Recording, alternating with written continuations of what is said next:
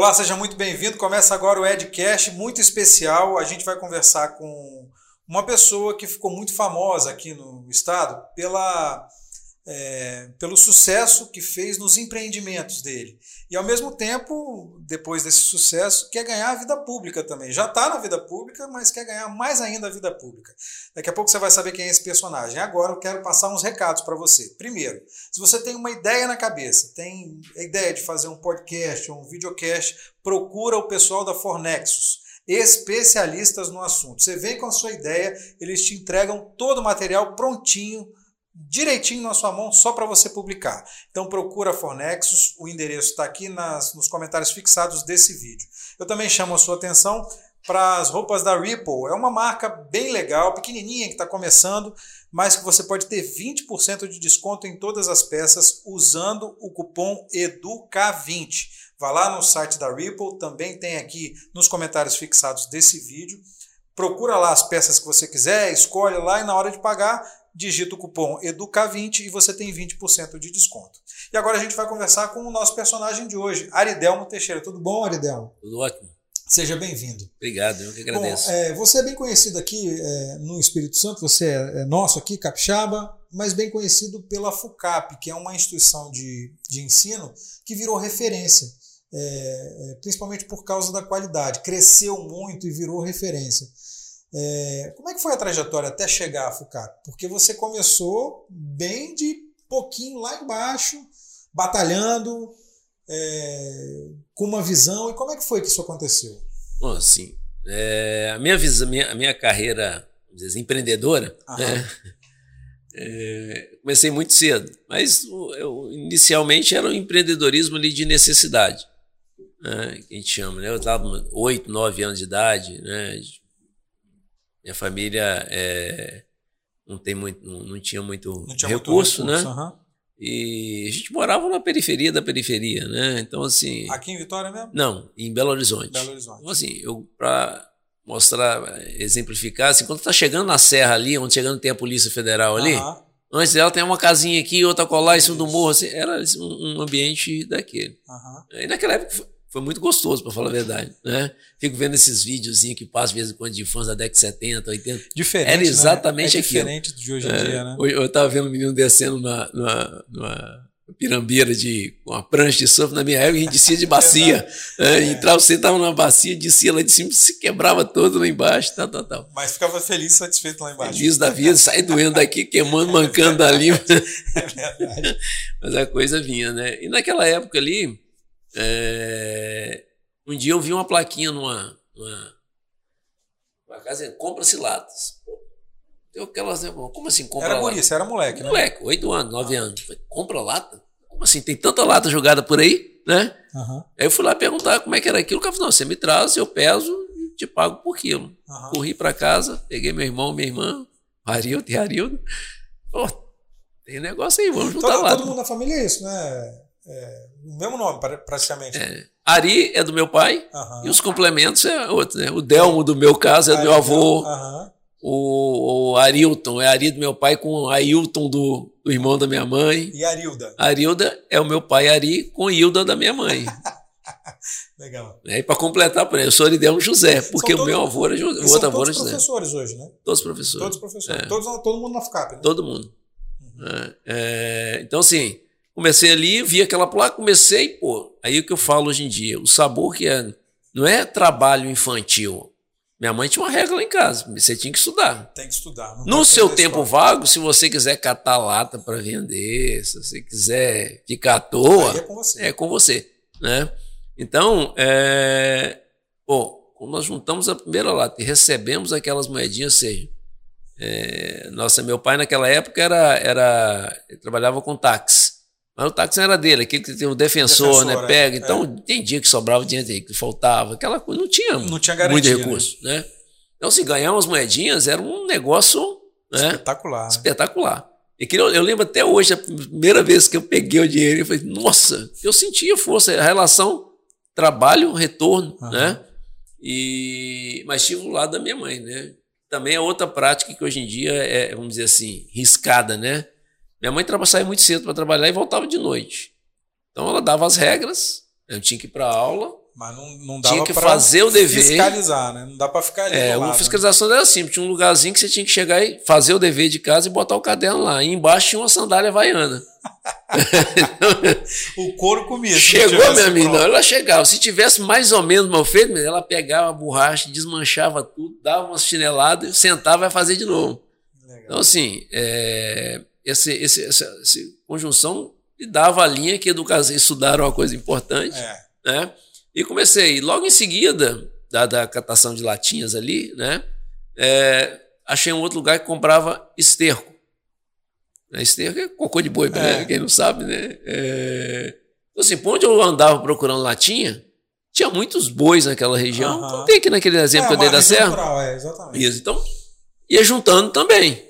Depois descobri que uma feira lá que eles compravam passarinho.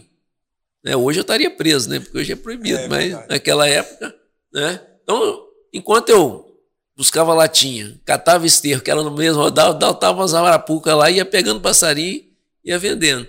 E o quarto, a iniciativa, isso aí eu brinco hoje, né? Você foi aumentando né? Uhum. a, a, a, a, cadeia de, de, de fontes de recursos. Diversificando. Diversificando, né? E aí, por último, foi uma, uma chup-chup, né? uma casinha lá, o, o dono entregava para os meninos uma caixinha de isopor com um chup-chup dentro, ele vendia, no final do dia trazia, que vendeu, e te dava uns centavinhos lá e você devolvia se não vendeu. Aí eu fui lá, vi aquilo, falei, opa, terceiro, quarto dia, falei, pô, esse saquinho tem na mercearia, né? O líquido é um que suco com, que hoje chama tangue, essas é, coisas assim. É. Né? Com açúcar, bota geladeira, lá em casa tem. Aí comecei a fazer o meu próprio. Né? Então, assim, a primeira fabriquetazinha ali, eu já devia estar com uns 10, 11 anos nessa, né, nessa época. Então, assim, comecei a empreender muito cedo e percebi que o, o retorno do trabalho, né? Uhum. Sem nunca ter aberto mão de, de estudar. De estudar. Né? Então, é uma coisa complementar, ela não, é, não pode ser a principal. E feito de uma forma bem espontânea e no horário de acordo com o ritmo da criança, né? que era o meu caso lá na época. É, então, dali para lá, com 14 anos, nós viemos de Belo Horizonte para cá. Né? No ambiente que eu fui, que era no bairro de Fátima, que era muito similar ao ambiente que eu tinha lá em Belo Horizonte. É... Então, assim, quando eu mudei para o bairro de Fátima, tinha um ônibus que vinha de lá para cá, para Vitória de manhã, é. e um que voltava de tarde. Mas aí vocês mudaram por quê? Porque meu pai conseguiu um emprego aqui. Uhum. Né? Aí ele veio, ficou quatro anos antes, ele aqui, a gente lá. É, conseguiu emprego na, na, Aqui em na Vitória. das, da CST, lá, lá da, então? Não, lá da Excelsa. Uhum. Aí. É, ele era, acho que auxiliar de almoxarife, uma coisa assim. E, então ali, né, ele veio para cá e nós ficamos lá, quatro anos. Aí de dois, dois meses ele ia lá e voltava. Uhum. Aí ele se inscreveu numa casinha da Coab. O bairro de Fátima começou, o é. bairro de Fátima antigo não, mas o, o grande hoje começou com o conjunto habitacional da é. Coab. Né? Que tinha vários conjuntos habitacionais, em Vila Velha tinha, Isso, em Vitória tinha, todo Exatamente. Tinha. Aí ele se candidatou e ganhou, foi sorteado, né? Ganhou, não, foi sorteado e, e comprou a, uhum. a casinha. Quando ele comprou aquela casinha. Aí veio todo mundo. Que foi a primeira vez que a família, mas ele teve uma propriedade, vamos dizer assim. Legal. então nós viemos para cá, aí foi o contrário. Minha mãe era professora primária do estado de Minas. Aí teve que ficar. Aí ela ficou. Aí viemos para cá, porque lá a gente morava de aluguel. Né? Uhum. Aí nós viemos para cá e ela ficou lá. Foi mais ou menos quatro anos também. Então ela vinha de vez em quando. Mas o rigor de olhar os cadernos. Continuava. Continuou. Quando chegar, tinha que sentar e prestar conta. É, aí para cá eu não tinha mais atividade de catalata, esterco, mas o chup-chup eu trouxe. Né? Aí logo em seguida começaram a construir o outro conjunto habitacional, é ali que a gente lavava a égua. É. É, que fazia o chup-chup, botava na caixinha de isopor, aí, pumba. Pessoal trabalhando, calor, calor, sol. sol é. Mas aí chegou aos 17 anos, meu pai com a visão dele lá de que importante é carteira assinada, aquela ah. coisa, me arranjou um emprego é, de office boy.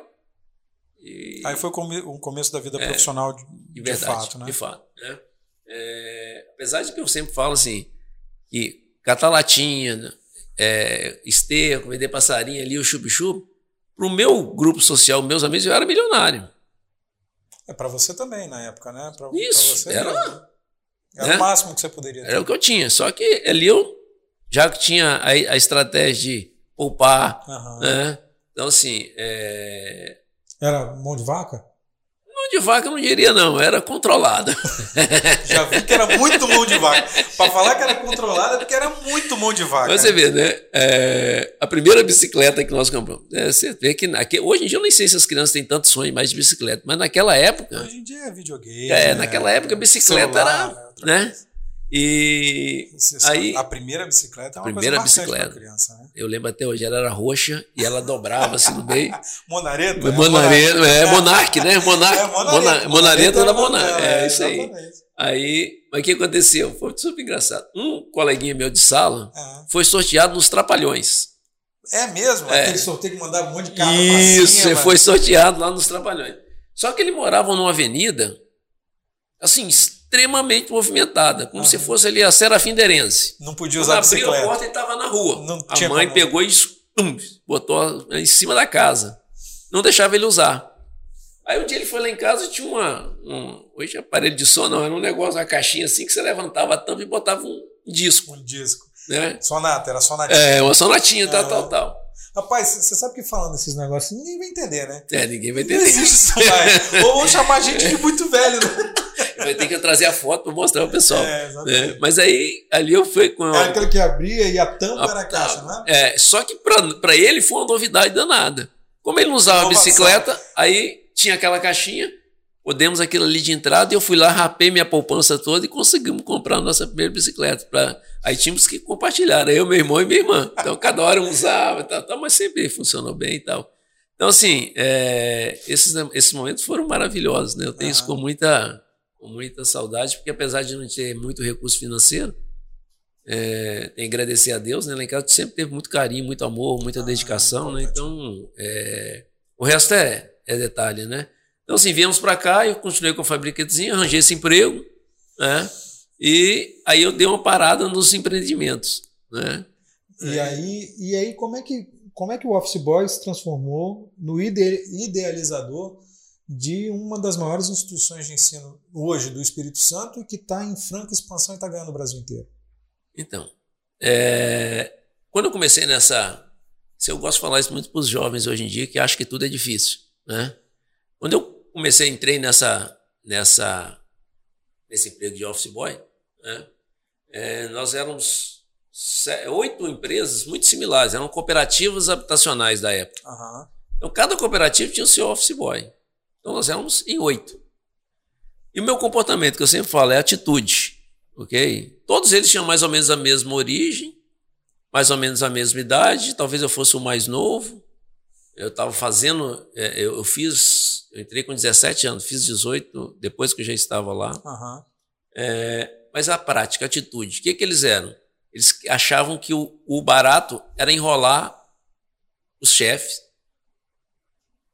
trabalhando o mínimo possível, enrolando o dia inteiro. Uhum. E eu Deus ali já tinha, não sei se é porque pelo fato de já vir trabalhando, empreendendo, tendo gosto de realizar. Tendo retorno. Retorno. Né? Vendo retorno, é, né? Eu fiz exatamente o oposto. Eles, na época, eles até. Arrumou uma confusão Arranjavam uma confusão, porque eu pegava o que eu tinha que fazer, saía para um fazer o mais rápido possível para voltar o mais rápido possível. É, na nossa época, mais uma coisa de, de museu que eu vou falar, né? o, o chefe era da tilografia. Então, quanto mais rápido você fosse, mais facilidade é. de arranjar emprego você tinha. É, né? Era como saber computação hoje. É. Né?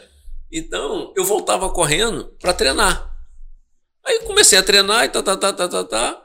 É, e vi uns, tinha uns manuais da cooperativa, que são as regras, né? as leis que me. Uhum. E eu peguei aqueles manuais e fui treinando. Eu digitei aqueles manuais umas 4, 5 vezes, frente para frente, trás para frente. Então, assim, eu tava, meu objetivo era chegar a 800 toques por minuto, né? Que era, isso, né? que era o top, contar, é. exatamente, é. era o top de é. linha, né? Aí, tal, com isso eu aprendi todo o sistema como funcionava. No final das contas, com três, quatro meses que eu estava lá, quem mais conhecia o sistema lá era eu, né? E para ilustrar isso bem, todo mês de é, três em três meses eu tinha que ir lá no Inocopos pegar uma tabelinha, que eram os valores lá, tamanho do apartamento, quanto valia uhum. e tal, tal, tal. E eu vi isso no manual. Eu falei, pô, eu vou fazer esse negócio. Em vez de ir lá, eu mesmo faço. É? Aí fui lá e fiz a planilha feliz da vida. Cheguei pro meu chefe assim. Ele falou, vai buscar. Eu falei, não, já está aqui, já fiz. Eu a tabelinha do lado, falei, vai lá buscar a porcaria da tabela. Tá bom, fui lá, busquei, peguei, entreguei para ele, peguei a minha, falei, e aí? Mesma coisa. Mesma coisa. Aí falei, como é que você conseguiu fazer isso? Aí tá ali naquele livrinho ali, né? Aí falei que ele fui mostrando para ele. Aí lá tinha as reuniões de diretoria. No final do outro dia, o office boy tinha que sair fazendo as coisas. Aí ele falou: pô, vem participar comigo aqui que eu não tenho que ficar te dizendo depois o que, que tem que fazer. Aí eu comecei a participar com eles nas reuniões de diretoria, era office boy. E daí depois, logo em seguida, né, com um ano mais ou menos, é, o Banestes era o agente financeiro dessa cooperativa. Então ia chegar na hora de passar o Bané, passar a unidade pronta para o Banestes financiar. E, e a, a, a, a, gerente lá do Banestes, a Sônia, né, se ela ver se ela vai lembrar, ela estava procurando alguém que pudesse ajudar, porque o Banestes nunca tinha feito aquele tipo de operação. Uhum. E eu estava lá, né? Você já conhecia as operações? As operações. Da, da eu, vi ela, eu vi ela falando com o chefe e eu anotei o telefone dela. Liguei para ela depois, me apresentando como especialista da, da, área. É mesmo? Você se apresentou assim como especialista? Eu fui lá, fiz uma entrevista. Quando eu entrei, ela levou um susto, que eu tinha 18 anos. Né? Uhum. Mas como assim? É, conversando, conversando. Ela ligou para o meu chefe. Você já estudava? Você já fazia faculdade aqui ou não? Não, aquele ano eu estava no terceiro ano do ensino médio. Uhum. Né? Eu estava preparando para o vestibular. Uhum. Passei, inclusive, naquele ano. Na, na UFES. Na UFES. Né? Aí é, eu fui lá, né, e com ela lá e tal. Olha, o contrato é só, é de, é só por um ano, mas o salário era três vezes e meio o que eu ganhava. Três vezes um pouquinho a mais do que eu ganhava. Eu fiz umas contas, falei, pô, se eu ficar um ano aqui, eu poupo o restante, depois tem dois anos para arranjar outra coisa para fazer. E, e que a mula para lá. Né? Aí comecei a trabalhar, mas fiz a mesma coisa. Uhum. Lá, é, cada setor fazia uma parte, era, era na época de inflação muito elevada. É. E pode chegar nesse ponto depois que ia sair do mundo funchar hoje, porque que ele saiu é, e tal, a tal. Gente, vai, a gente vai conversar sobre isso, isso mais tarde. Mas era uma inflação muito grande. Então, ninguém fazia nada três meses. No último dia, todo mundo fazia tudo que é ali que você ganhava, porque você não pegava a inflação uhum. do, do, do trimestre. Então, o que, que acontecia? Você ficava muito à toa dois meses e meio, e trabalhava 15 meses igual um camelo, de 14, 15 horas por dia. Uhum. Só que cada setor fazia isso. Aí o que, que eu fiz? Eu fiz primeiro mês, primeiro trimestre, pô, aí fica aquele TED depois, tal, tal, tal. Quando eu percebi como é que o sistema funcionava, eu me candidatei a seguir os processos. Então, eu trabalhava igual um camelo na minha área, terminava, quando passava para outra, eu ia lá ajudar outra área. Uhum. Né? Com isso, eu conheci Conheceu todos os todo setores. o processo. Então eu tinha uma visão holística de toda a empresa funcionando. Uhum. Aí, tinha coisa que eu fazia que eu ficava bravo no meu setor, que não fazia sentido nenhum. Eu encontrava o sentido dele lá no outro Mas setor. Aí você tal, fazia tal. isso por instinto? Você fazia isso para ocupar o seu tempo? Por que, que você fazia isso? Olha, eu tinha uma intuição assim que é, esse segmento meu curto ali, eu estava com 18 anos na época, uhum. assim, é, o que diferenciava na atitude era o quanto você conhecia, não o quanto você tinha. Né? Tinha naquela, naquela vila lá de Belo Horizonte, tinha um amigo meu morava bem longe. E a família. Hoje eu sei que eles não eram ricos, mas para o nosso padrão parecia. Uhum. Só que eles não davam mínimo para estudar. Inclusive, hoje, eu, de vez em quando, eu vou lá visitá-los, até hoje. Então, assim, é, eu percebi que o conhecimento é que, me, que abria as a portas. A forma de você sair daquela situação é o conhecimento. É o conhecimento. Então, assim, porque eu me sentia, quando eu chegava e começava a falar de uma coisa que a maioria não conhecia, eu me sentia que eles me valorizavam importante, por isso. Você era um cara importante é. ali, né? Então, dentro dessa cooperativa habitacional, que eu era o cargo mais baixo, que eu era o, o, o office, office boy. boy, o secretário executivo, que era o seu Jair, ele falava, bom, é o cara que mais dominava o assunto. Com um ano que estava lá dentro, tinha gente tinha cinco anos, oito anos. Nem sabia, nem. É, eu sei. Eu sempre falo o seguinte: olha, é, é, eu digo que a, a, vida é igual uma ampola de areia. Você recebe ela todinha em cima. Ok? E a areia vai descer. Se você não aproveitar 100% de cada grãozinho que desce, quando você chegar lá embaixo, não, você não realizou não nada. realizou nada. Então, assim, é, pô, eu estava lá ia ficar lá, entediado, esperando a hora passar, aqueles funcionários que ficam o tempo inteiro olhando, doido para ir embora, e não aproveitar o tempo a seu favor, que é o quê? Crescendo, né? Aprendendo. Aprendendo, né? Fazendo valer a pena, uhum. né? Eu lembro sempre dessa lá do Soldado Rai. Lembra do Soldado Ryan? o cara é. puxa ele pelo cabelo uhum. na hora da morrer e fala assim: faça valer a pena. Um monte de gente morreu só para chegar aqui é, e falar para você ir embora. Você não quer ir. Porque, pra... porque eu vim aqui e falar, então é, faça valer a pena. Eu tenho muito esse gente, eu quero fazer valer a pena. Ok? E não é para mim. Eu quero. É, você não tem condições de fazer valer a pena só para você. É o seu entorno, todo é o legado. Mundo, é o legado. Né? Então isso veio. Uhum. Então, o pessoal me achava doido também, porque, né? Não deixava de ser um Todo pouco. mundo queria. É, é, mas assim. É uma doideira boa. Mas é, é sem, sem, sem demagogia, é, eu me realizo tanto tomando cerveja como trabalhando. Ok? Eu, o trabalho, eu, eu, eu tenho muita satisfação em realizar. Ok? Então, tá trabalhando bem, eu sei. Eu não gosto de trabalho que não tenha finalidade específica de melhorar a vida das pessoas. É, é mas é, muitas vezes o pulo do gato também é você descobrir, você perceber a finalidade do trabalho. Né? Sim. Muita gente trabalha sem perceber isso. É isso eu digo é. assim, olha. É onde quer chegar. Onde é que você isso, quer chegar? Se você está fazendo uma coisa que não tem sentido, não faça. Vai procurar outro. Ou descobre o sentido daquilo. Isso, né? ou então mesmo descobre o sentido. Mesmo que não seja Sim. imediato, mas que seja um sentido. Exatamente. Olha só, por que, eu ia para o setor? Porque eu queria ficar ali sofrendo? Não. Mas eu percebia que o saber. Subiu um degrau, subiu, subiu um degrau, outro degrau e subindo. Né? Com isso, olha só que legal. Eu, com 20, eu cheguei como auxiliar administrativo dentro do banco. Ah. Tinha, os, tinha o, auxili, o office boy também, mas eu já entrei no segundo dia. É, né? porque você era o especialista. Né? Especialista, né? auxiliar administrativo. Né? Então, assim, é, com, sei lá, cinco anos, eu já tinha passado chefe de setor, depois já estava chefe de divisão, já estava na auditoria. Ou seja, o trabalho em si, você está gerando conhecimento. Eu sempre brinco, o pessoal diz especialista em cérebro. Cérebro é, é como se fosse um músculo. Se você ficar um ano com o braço parado, os músculos todos atrofiam e morrem. É. Se você ficar deixando o seu cérebro ali agoniado, que você está olhando só a hora passar sem fazer ele trabalhar, ele vai. É. Agora deixa eu te perguntar uma coisa. A, é, a, a, a primeira coisa. Você acha que hoje em dia isso que você fez lá atrás é possível ainda? é possível porque a, a, condição de trabalho era outra, a forma de trabalho, as pessoas estavam descobrindo a forma de trabalho. Né? Isso eu queria te perguntar, eu queria que você me respondesse. E queria te responder também, e se chegasse um especialista desse aí numa empresa sua? Você ia dar valor para esse cara? Imediatamente. Mesmo sabendo que o cara não é especialista, mesmo, mesmo sabendo, sabendo, que. O que o mais importante das pessoas, né, tem uma máxima na, na, na gestão de pessoas, uhum. né, que é 99% das pessoas fora as indicações políticas, por isso que é 99, são contratadas pelo currículo. Ok? É. E 100% é demitido pelo comportamento. Ok? É. Então, é, se você vê atitude na pessoa, é a atitude que vai movê-la. Uhum. Ok? Então você olha, lógico, você usa o currículo para quê? Porque você tem um milhão de pessoas. Para selecionar um milhão é muito caro. Então o currículo, ele te dá, assim, pô, se essa instituição onde esse cara passou é rigorosa, ele tem o primeiro elemento necessário, que é o quê? Persistência. Ok? Foco. Uhum. Então, opa, já me deu um dia, que agora ele tem que demonstrar isso no comportamento. Uhum. Então, é, para você ter uma ideia, o controle da FUCAP é um menino que chegou da nossa bolsa e ele terminando a graduação ele virou o controle.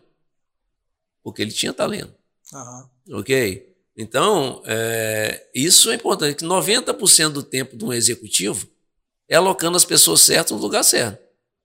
Então é um instinto que você tem que desenvolver. É distribuindo as peças. Né? Exatamente. Então, se você botar uma. Eu sempre digo assim: deu errado, a pessoa está fazendo errado. A culpa é de quem botou ela lá. Ok? Tartaruga não sobe em toco. É ok? Viu uma tartaruga lá, meu amigo? É o jabuti, né? É isso é o jabuti. aí, é, o jabuti botou é. lá. Alguém né? colocou. Alguém colocou. É. Então a culpa é de quem colocou. Ah. A tartaruga não é para estar em cima de um toco. Então, é, é, é... Mas como é que é esse emprego seguro no Banestes, uma instituição pública, é, que é aquela que é, e você é dessa época da, da solidez e da carreira pública e não sei o quê. Como é que o cara que trabalhava na instituição pública, depois de ter crescido tanto, como é que veio o, estalo para ah, vou construir uma instituição de ensino e uma instituição de ensino superior? e uma instituição de ensino superior de excelência. Como é que, como é que chegou essa, essa ideia para você? Ali no banco eu tive uma carreira extremamente rápida. Eu era muito novo já estava na, na, nas escalas, vamos dizer assim. Subiu rápido. Subiu né? muito rápido. Né? Por exemplo, eu saí do banco já tinha. Mas eu fiquei muito tempo. Eu, eu entrei em 83, 1 de agosto de 83, e saí em setembro de 94. Fiquei 11 anos. É... Agora, quando eu saí, foi quando chegou o ponto de que eu olhei para o lado e falei não tinha mais assim, pra onde ir. Não era exatamente no momento. Eu olhei para 30 anos depois e falei assim, e olhei as pessoas que, com a idade que eu estaria daí a 30 anos, o que, que elas estavam fazendo, eu falei assim, se eu estiver aqui como diretor do banco, eu vou estar infeliz. Okay? Porque eu não via é, vida, uhum. não via energia positiva naquela. As pessoas, a maioria, estavam fazendo o trabalho pelo trabalho, não era pelo trabalho, é pelo salário. É. Né? Então, as pessoas que não gostam do trabalho é porque trabalham pelo salário. Ok? Então é uma inversão de valor. Eu não trabalho porque eu gosto, eu trabalho porque eu preciso sustentar. Minha... É. Aí fica um fardo pesado. Né? pesado né? Então, eu fiquei ali 11 anos. Quando eu saí, foi nesse sentido. Na na hora que eu saí, eu já estava tentando voltar a empreender, fazer alguma coisa, né? Uhum. E tem outras coisas. Já tinha feito é, é, especialização, já tinha feito mestrado, que a gente pode voltar nesse ponto porque para passar a mensagem para as pessoas. Né? É, então, na hora que eu saí do banco, foi pra, realmente para respirar e começar de novo. Uhum. Eu não fiz isso só uma vez, né? fiz diversas vezes, a gente pode trabalhar. Uau. Então eu estava ali num, num, ponto assim, quando eu pedi demissão, pô, foi uma romaria na mensagem que eu estava ficando doido, né? E porque foi assim, como eu era assessor da presidência, eu já tava, eu já era assessor da presidência do banco, eu devia uhum. ter uns 26 anos, 27 anos 28, 28 anos. É, eu na reunião teve o primeiro plano de demissão voluntária do Bané.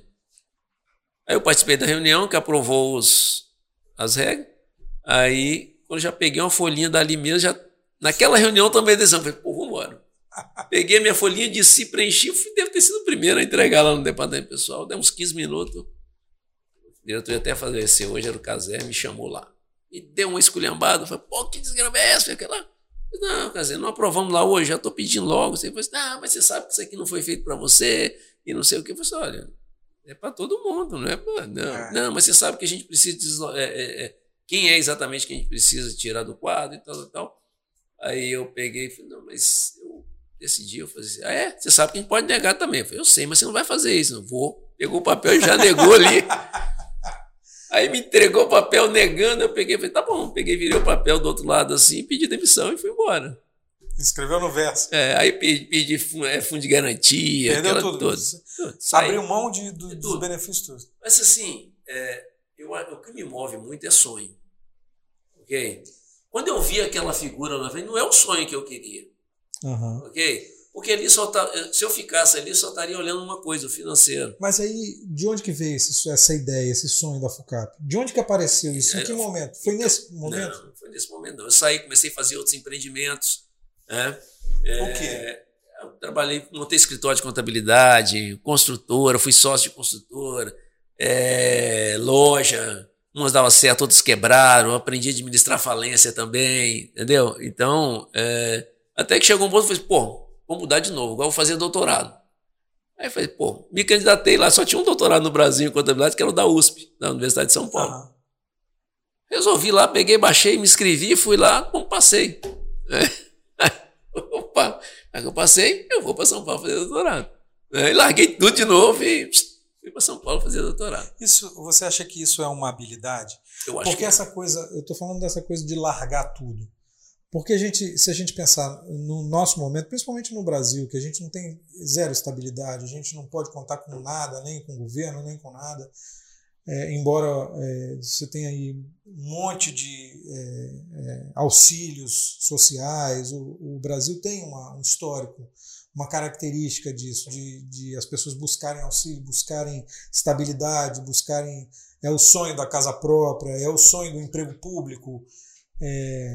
Como é que larga tudo assim? Uma vez, duas vezes, três, quatro, cinco vezes? Como é que. Ah, vou largar tudo e vou. Fala em emprego público, eu era professor da UFS. E então, de demissão também. Então, como é que faz isso? Porque hoje, hoje por exemplo, no, no, na bagunça que a gente vive, é, de incertezas, nesse sentido, sem críticas, mas de incertezas, A gente não sabe o dia de amanhã, a gente não sabe o que vai acontecer amanhã. A gente estava falando aqui de inflação, a inflação está batendo na nossa porta 30 anos depois que a gente viveu com uma hiperinflação que o preço era um de manhã e de, de tarde já era outro no supermercado. As pessoas não tinham poder de compra, era zero. A gente leva um caminhão de dinheiro para comprar uma bala, um doce. E como é que você abandona essa estabilidade? Hoje a gente fala de emprego público, é o sonho de consumo. Tem gente que tira cinco anos da vida para estudar para um cargo público. E como é que abandona tudo assim? Uma vez, duas, cinco vezes? Olha, o eu, que eu tenho, que eu sinto, eu, eu, eu tenho uma autoconfiança, às vezes até exagerada. Entendeu? Então, assim, eu não me sinto que eu vou correr risco. Eu, eu, o que o maior risco que eu possa correr é não estar feliz. Ok? Então, se eu tiver, mesmo sem um centavo, como já estive, né? depois para voltar na, na, construção da FUCAP, você tem um pedaço ali que eu comecei a andar a pé, que nem para pagar o ônibus eu tinha mais. Ok? Mas isso não me assusta. Então, assim. Mas aí quando você fala. Por isso uma... eu continuo estudando. Não, tudo tá bem. tudo aqui, ó. Mas aí quando você fala isso para uma, uma família, para um cara que é um pai de família, que tem cinco filhos para criar, que tem quatro filhos, que tem uma família para sustentar, a, a, opção lógica do cara é continuar no. Né? É, a opção lógica dele é essa. Né? Qual é o qual é, o que eu estou te perguntando é qual é o, o estalo, qual é o start, qual é a garantia. Aí tem plano, né? Exemplo, eu só fui ter filhos quando estava com 38 anos. Não, tudo bem, mas às e... vezes a pessoa. É, assim, é, faz a opção de ter um filho. É, e às vezes não faz, às é, vezes é, dá é uma escorregada no meio é, do caminho. Mas isso já é exceção, né? A maioria casa com um ano e meio já está com filho. É, né? Então, assim. Mas assim, não tem um modelo certo, ok? Então, o, o, a estabilidade é ruim. Não. Se você está feliz, ótimo. Pô, quem passa cinco anos estudando para fazer um concurso, tem que entender que depois que ele passar no concurso, ele vai ficar 30 anos, 35 trabalhando naquele lugar. Mas aí, muita gente que passa cinco anos estudando para um concurso, passa para ficar 30 anos sem fazer nada. Então. Muita gente tem essa mentalidade. Tem. Né? Não são todos, gente... não, não, mas. Claro que não. Tem. Né? É... Eu acho que e eu acho que você, como que a gente vai chegar lá também, você como gestor público hoje também, né? Como secretário de finanças de Vitória, você, eu acho que no seu entorno você vê muito isso. Muita gente boa também, mas tem é, os, exatamente. os acomodados. Não, eu não tô, eu não tô nem qualificando como boa ou não uhum. boa, assim. Eu estou falando que você vai ver muita gente que vai trabalhar de uma forma e muita gente que vai trabalhar de uma Uns outra mais forma. dinâmicos, outros mais acomodados. E você né? vê que os mais acomodados são aqueles que estão um pouco mais tranquilos, uhum. um pouco mais uhum. garantidos Sim. e tal. Né? E aí, como é que você larga essa estabilidade num momento que a gente vive? É, assim, se, se, isso pode ser um, um, um conselho, se isso pode ser uma, uma dica, como é que você larga a estabilidade para empreender? E aí a gente tem os obstáculos todos de empreendedorismo no Brasil, a gente tem as dificuldades todas que passa e a gente tem aquela coisa de não querer ficar sem, sem dinheiro nem para passagem de ônibus. Ótima pergunta, porque isso é equilíbrio, ok? Então, não tem um modelo certo. Não é porque o Aridelmo fez que é o modelo certo. Né? Deu certo para o Aridelmo. Deu certo para o Aridelmo hoje. Mas pode ser que amanhã Ok? A vida, como eu vi um, um, um, um dia o cara explicando assim, quando você está numa cama do hospital todo conectado, como é que está a tela? Quando você está tá bem. Está indo e voltando, né? Isso, quando você está é, bem. É. E quando fica reto? Ou eu. Isso. Isso para mim é o sentido de vida. Ok? Você nascer para tentar manter a vida numa linha reta, você está procurando é a morte. Porque você está perdendo a essência, que é produzir, que é se desenvolver, ok? Que é ajudar as pessoas, né? é ser uma comunidade de fato. Ou se você está à toa e está recebendo salário, porque tem alguém que está deixando de comer para você ficar à toa, ok? Tem que ter essa consciência coletiva. Mas então, não tem. Eu, isso, mas a gente tem que trabalhar para isso. É. A sociedade é assim, né? Então, se você pensar no sistema antigo de, de governo, o rei mandava e cortava a cabeça de quem quisesse. Hoje já não é mais assim, já evoluímos enquanto sociedade, porque alguém resolveu enfrentar o sistema e propôs coisas diferentes. Eu me sinto nessa obrigação. Porque, assim, se eu, quando eu, eu passo um tempo sem produzir nada de útil, é, é, eu, eu me sinto, me incomoda muito. Ok? Eu trabalho 10, 12 horas todos os dias, sem problema nenhum. E termino do mesmo jeito que comecei, sorrindo da vida. Então, assim, é um, um privilégio meu? Talvez seja. Okay? Mas porque eu sempre procurei a sair. Vamos lá, quando eu pedi demissão da UFES, tinha 17 anos de UFES. Se eu estivesse lá hoje, estava aposentado ganhando 19 mil por mês. Exatamente. Ok?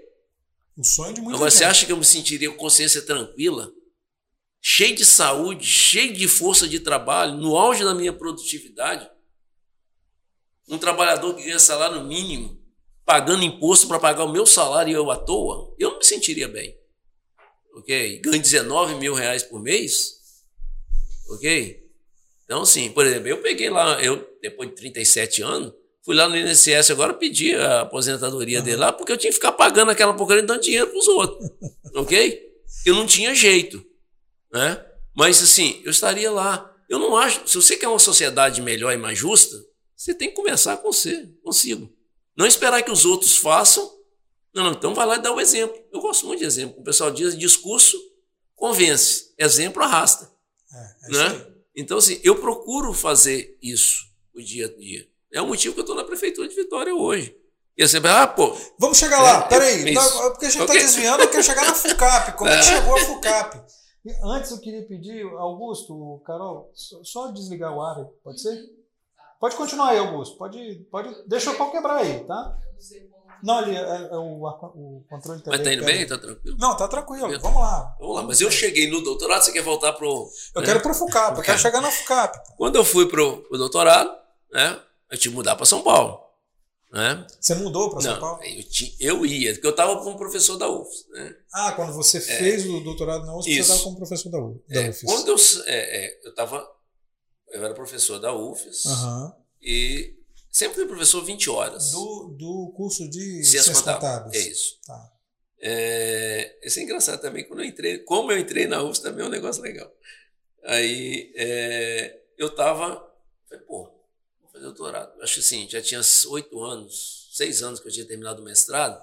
Falei, pô, tá faltando dar uma reengrenada nesse negócio. Aí fui lá, eu fiz o processo, passei. Bom, no, no nosso departamento na UFS não tinha nenhum doutor. Aí só você foi o primeiro? É, aí você tinha que entrar com um processo para pedir o um afastamento. Uhum.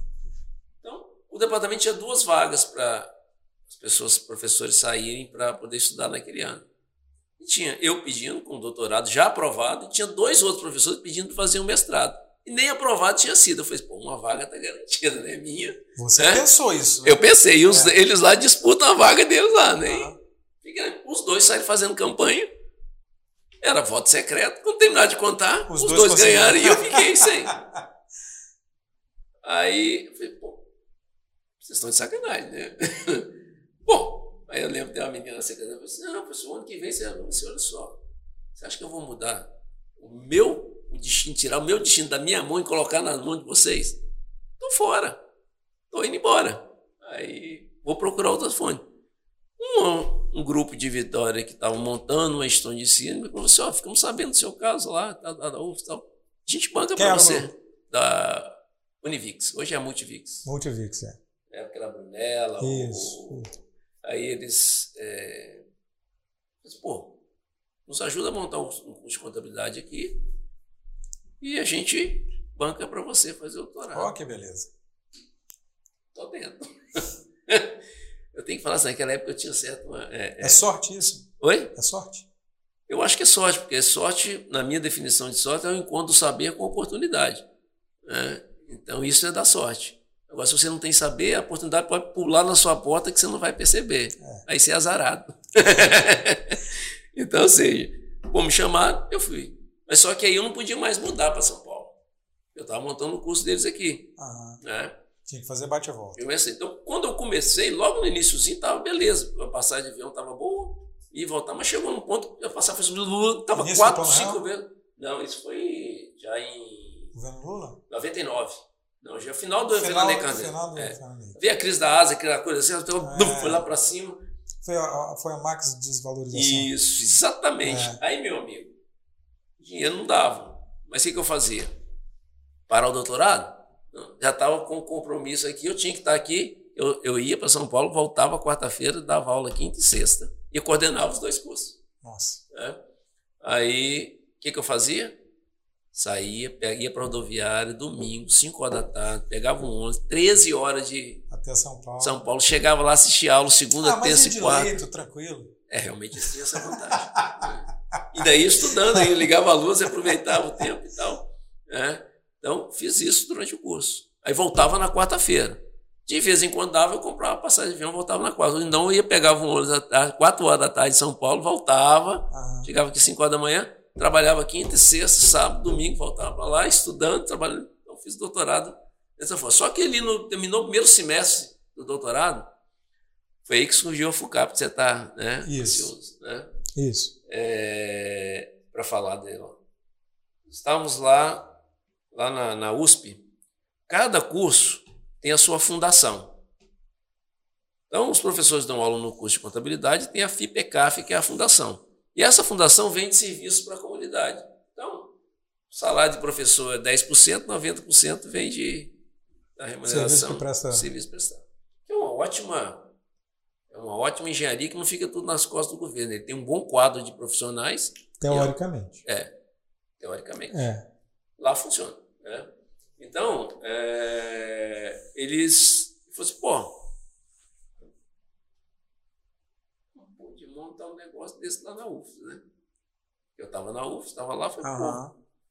Aí fui, conversei lá com, com, o meu orientador, o presidente dessa, dessa fundação lá da UFS. Eu dou apoio para vocês. E Valsemir, Valsemir é um meu sócio. Que, na FUCAP. Na FUCAP, que também estava fazendo doutorado lá. Aham. Que é daqui é, também. Daqui também.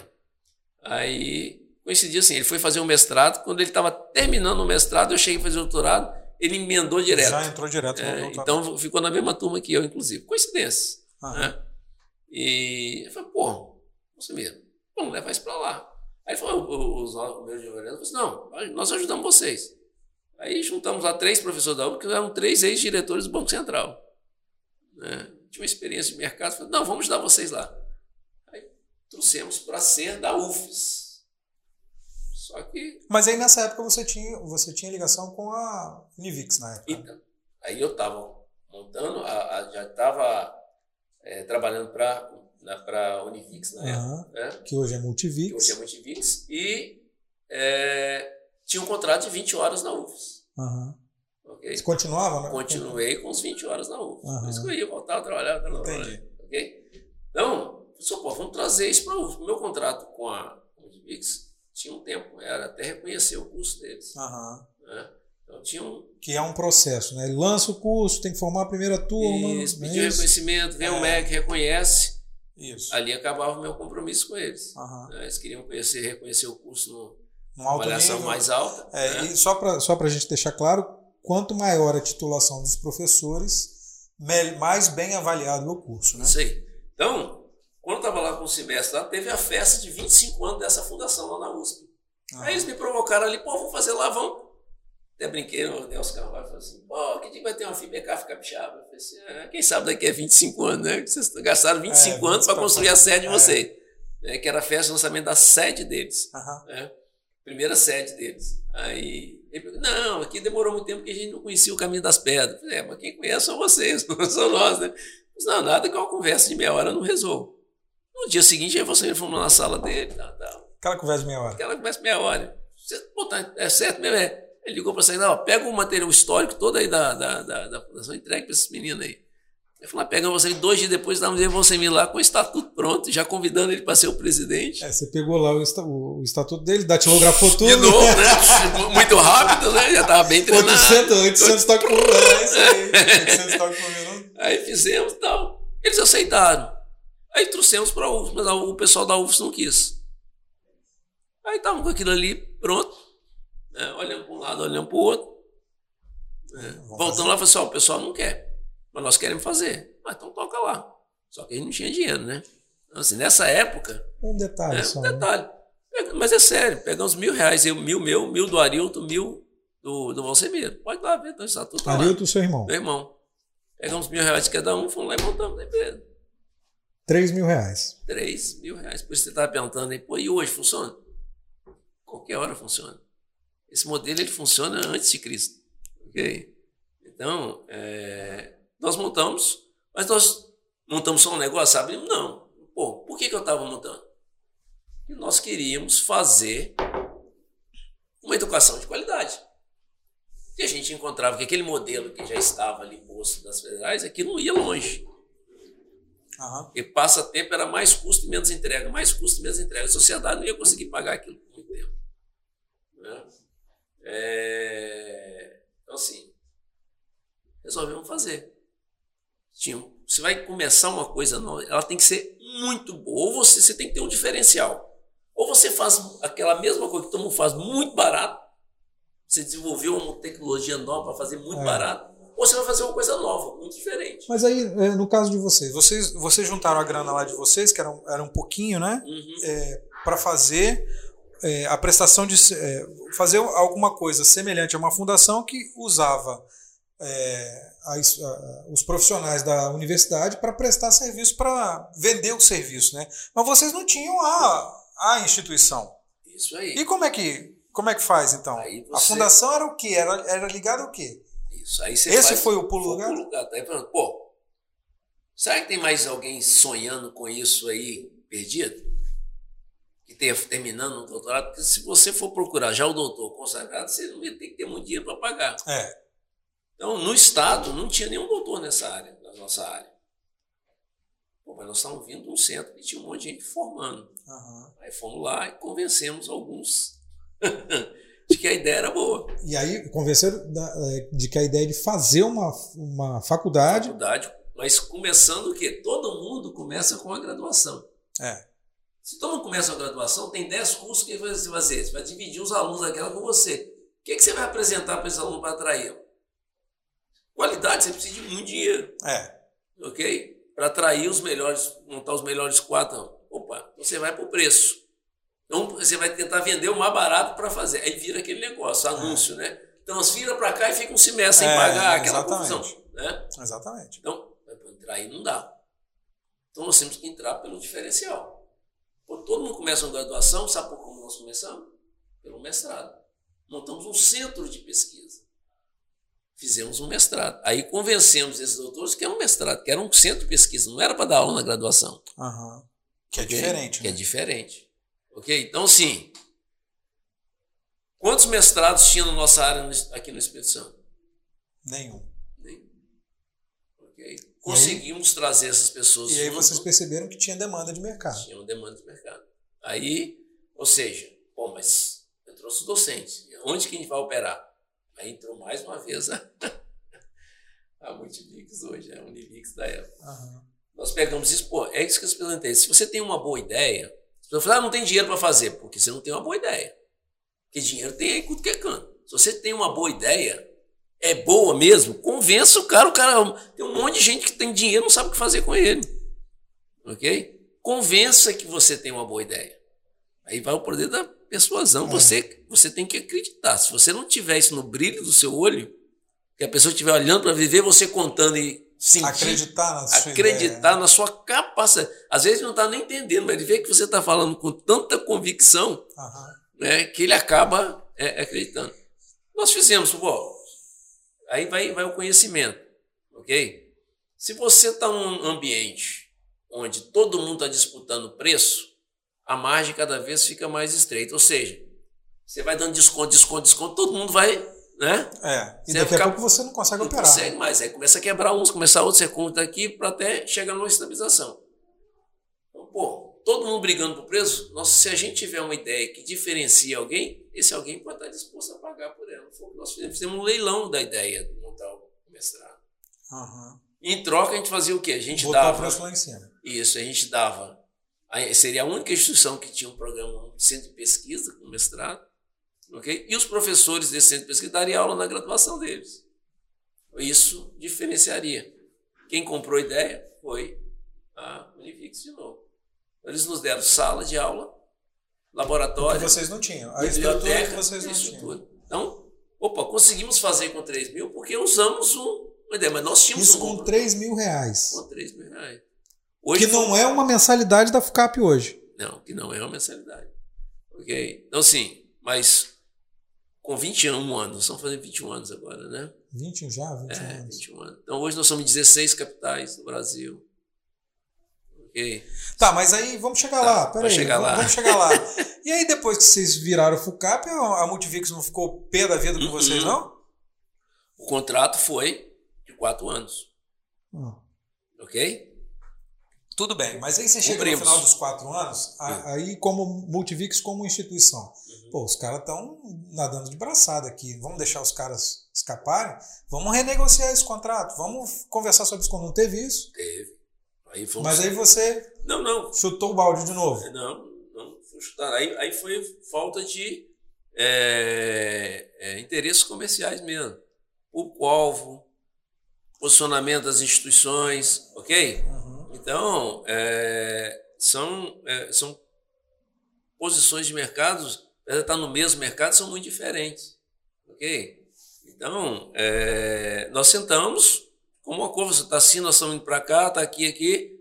Opa, está na hora de cada um seguir, seu, comercialmente falando. No sim. final desses quatro anos você já ficou rico já? Já estava rico? Não, rico eu não fiquei ainda não.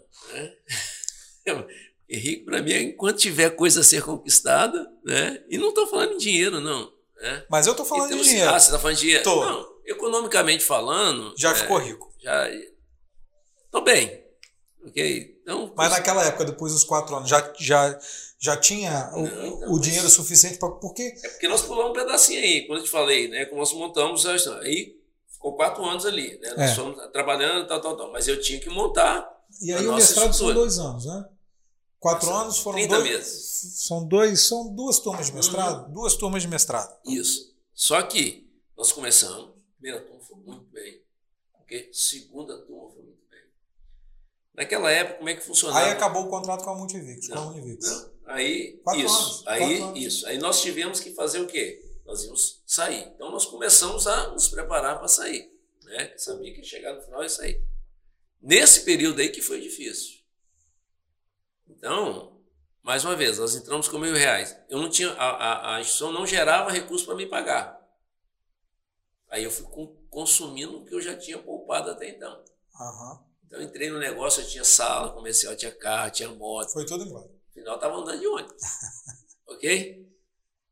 Então, assim, até que saiu o reconhecimento do curso.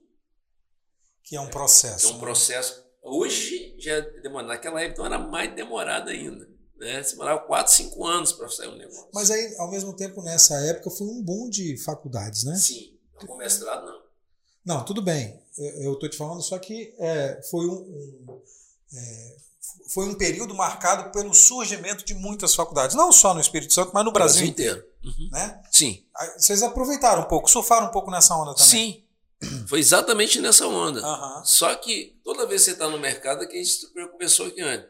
Se você vai lançar um, você quer montar uma empresa, você tem que decidir qual empresa que você quer. Você quer uma que vai disputar é preço, então você tem que trabalhar o seu sistema de controle para reduzir os seus custos o máximo possível. máximo possível. Se você vai diferenciar o seu produto com qualidade, com qualidade, o que o, o consumidor está procurando não é preço, ok? São Mas, os melhores profissionais. Os melhores profissionais, melhores colocações onde você vai, você tem uma mudança de fato de background, de Aham. conhecimento, ok? Então, assim, você tem todo um processo de diferenciação daquilo. Aham. Né? Então, só fazia sentido para a gente montar uma instituição de ensino se fosse fazer diferente. Eu, eu, eu também tenho esse. esse para fazer igual, deixa os outros fazer. Ok? Eu só quero fazer se for para fazer para mudar a condição de vida daquela, daquele, daquela comunidade, daquela sociedade. Fazer para mais um, eu vou tentar fazer outra coisa. Se eu não consigo contribuir num lugar para alterar para melhor, eu vou procurar aquilo onde eu tenho. Por exemplo, não adianta você me chamar para. Eu já, tenho, já toquei, tive banda. Ok? Você? É, ia ser um fracasso. Você arrumou tempo para fazer isso? Porque já fui surfista, também era um fracasso. É, joguei bola. Então, assim, quando eu via que eu não tinha. Aqui no já pensou? quando eu percebo que não tenho o que contribuir, eu vou pegar minha habilidade. Minha... É, você não, a gente não é bom em tudo, a gente consegue ser bom em alguma coisinha. Então, procura aquilo que você consegue ser bom e bote energia naquilo. Né? Então, quando eu vejo que Chegou um ambiente que eu não tenho mais como contribuir positivamente, se eu passo a ser mais um, eu dou a vaga para outro para ver se outro consegue fazer melhor. Né? Então, quando nós decidimos montar, era para fazer isso. Quando nós falamos que ia fazer um mestrado, todo mundo falou, não faça. Isso não funciona. Por quê? Porque todo mundo faz do outro jeito. Você vê todo mundo fazendo do jeito, chega alguém que vai fazer, isso vai funcionar. Mas é exatamente por isso que vai funcionar. Mas aí é. você tem que ter também o conhecimento Sim. e é, a visão, né? É. A visão, né? É, de perceber o que os outros não percebem. Não é só falar assim, ah, todo mundo, ninguém faz, né? É perceber, não. Peraí. Isso aí, Edu, você falou a palavra certa. Você tem que olhar para o seu meio, você tem que conhecer e perceber exatamente é. o que faz diferença dentro do seu projeto. Isso é que é o difícil. Isso que é o difícil. Isso, que é... Não, isso é uma das dificuldades, né? Porque tirar do papel também é, é difícil, porque é, batalhar no, no, processo também é difícil. Eu acho que você sabe muito uh. melhor porque você viveu isso, né? A pele, assim. Essas vezes. Aí reconheceu o curso, existiu, aí, aí, surgiu a FUCAP. Isso. Aí nós começamos a, nos principais congressos científicos, olha só, nós nascemos para ser diferente. Ok? Da onde eu estava, que eu estava vindo da UF, a nossa produção científica do nosso departamento era zero, praticamente. Na UFES. Na UFES. E, é, e as universidades federais, elas precisam oferecer isso, sim. né? Pesquisa, né? Sim. Então, sim, nós queremos fazer sim. Na nossa visão, é, você não pode tratar o aluno como um coitado. Essa ideia que o aluno não pode, não, você não pode sofrer, ele não pode ter, é, é, é ele não pode ter é, desilusão vida não é assim, ok? Não. Então, assim, eu brincava na época da UFS, né? o pessoal falava, pessoal, vocês matricular é UFS, não é LBA nem LBV, ok? Tem gente pagando, deixando de comer para você estudar, pagando imposto, tá aqui. Você tem que dar retorno para a sociedade. E como é que você vai fazer isso? Estudando as horas que você não tem. Ok? Então, eu ficava muito bravo quando pessoas entravam fazer vestibular porque não vim aqui porque estou querendo procurar um outro destino na vida e tal, já, já aposentei, já. Cara, isso é recurso público. Tem alguém deixando de comer para você vir aqui curtir a vida. Isso é inadmissível. Né? Então eu era meio radical. radical, destoava daquele sistema. E aquilo me incomodava muito. Quando chegou um tempo que eu não tenho mais o que contribuir, enquanto eu achei que eu estava movendo o sistema para o lado positivo, eu fico. Quando chega no ponto que você, o seu esforço não move, muito pelo contrário, ele sempre retrocede, está na hora de você ir embora. Foi quando eu saí da eu estava com a FUCAP, mas continuava prestando serviço para a UF. Uhum. Mas vi que eu não agregava mais valor. E tava, eu estava como podia correr o risco de eu começar a adoecer também. Eu falava que vocês estão ficando doentes. Vocês estão entrando num, num, casulo que parece que o mundo é isso aqui. Tudo gira em torno de vocês. Né? Então a sociedade tem que fazer todo o sacrifício para que vocês tenham uma vida melhor. E ao contrário, a universidade foi feita melhorar a vida das pessoas que estão fora da universidade. Não o contrário. Então, assim, nesse momento, também saí. Né? Então, depois ali nós começamos a ganhar na FUCAP. Os principais eventos científicos estavam primeiro, segundo lá, começamos a rivalizar com o nosso fundador, na nossa origem, que é a USP, a nossa gênese, vamos dizer assim. Né? Começamos, hoje nós batemos eles em todos os congressos, praticamente. Ok? Quando, hoje nós somos primeiro eles e tal. Então, assim, em termos de qualidade. As principais publicações científicas na área de contabilidade do Brasil hoje saíram daqui. Da, da, da FUCAP. Da FUCAP né? Então, assim, é, esse processo nós conseguimos fazê-lo. Né? Então, a história da FUCAP é muita gente trabalhando. ok? Você fala, ah, ideal, você. Não, nós só somos ali um, elemento de catalisadores das energias positivas. Quem queria, conseguimos ter o mérito de convencer as pessoas que querem fazer também que ali era um lugar para se fazer. Uhum. Então, e assim, fizemos o, o trabalho desse, de, desse período. Né? Mas em paralelo ali, depois chegou 2008, o FUCAP já estava quase consolidando, né? É, mas ainda só tinha no Espírito Santo, só em Vitória, unidade única. E, e, esse foi um período em que as instituições, aquele boom de instituições começou a ter um declínio. É declínio, fusão, uma é, quebradeira. Exatamente. Muita instituição deixou de funcionar, deixou, deixou de existir, não é deixou isso? Deixou de existir. Uns quebraram mesmo, outros foram comprados é. por outros, outros estavam é. quebrados, outros compravam. O mercado selecionou. Isso, exatamente. O capitalismo bom é isso, cara. Todo dia. Quando... Tem gente que acha que não existe capitalismo bom, hein? É. Tem Olha gente que acha que capitalismo é tudo malvado. Você acha que votar é bom? Votar é essencial. Então, no capitalismo, toda vez que você abre a carteira, como você está dando um voto de credibilidade para quem está vendendo aquele produto, você vota todos os segundos. Ok? No dia que você parar de acreditar no produto, você não precisa nem fazer impeachment, não. Ele morre. é, a essência do capitalismo é o poder que ele dá ao consumidor. Quem decide o dia a dia é o consumidor. Então, ótimo você falar disso, porque a gente entra numa outra coisa.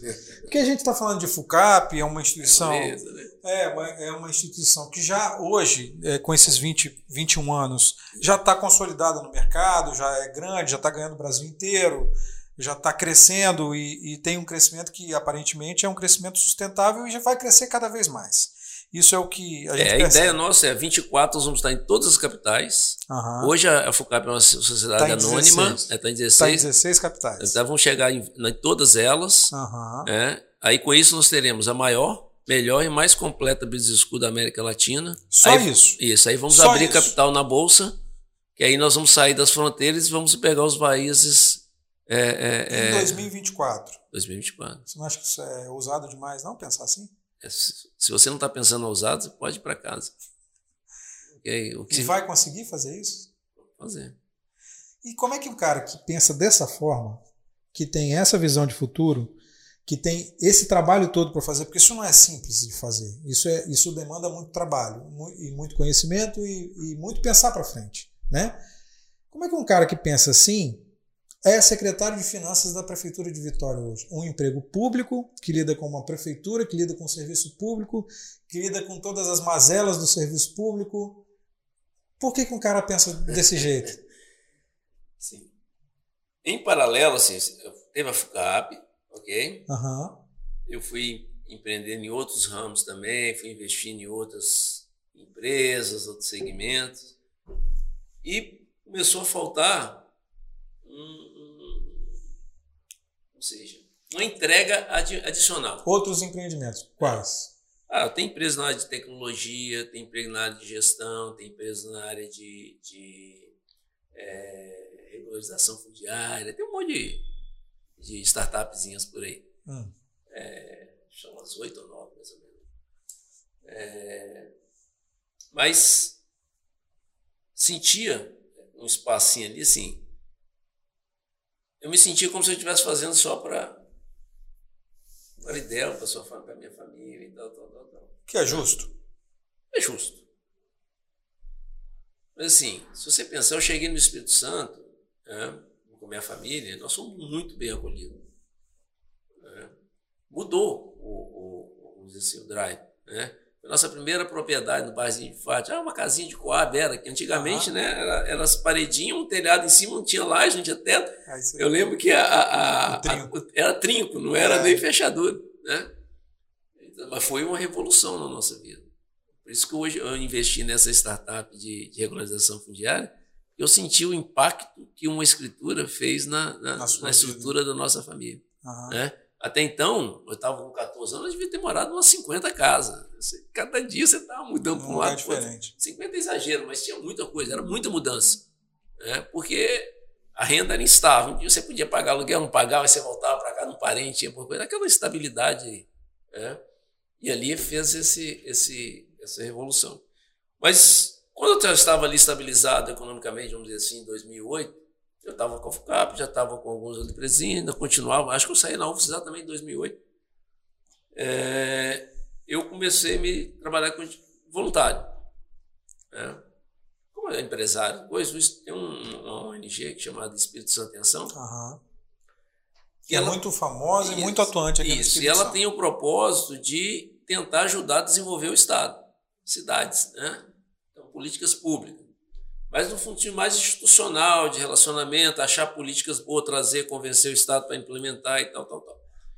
Então, eu entrei ali em 2008, aí entrei no Comitê de Educação e depois de 2016 eu estava presidente da instituição e estava montando, 2015, montando a Escola Viva, uhum. no governo do Estado. Foi no governo Paulo, Paulo o, o, é. Mas eu trabalhei antes com o Renato também, conceito, lá no, né? no, no, no Estado presente, nós fizemos o coordenadores de paz. Uhum. Né? Assim, o, o, Espírito Santo tinha a ideia assim: não interessa quem é o governo, nós estamos aqui é para ajudar. A sociedade elege e a gente tenta é, dar encaminhamentos. Dar encaminhamentos uhum. Né? Uhum. Então, eu já vinha nessa trajetória. Né?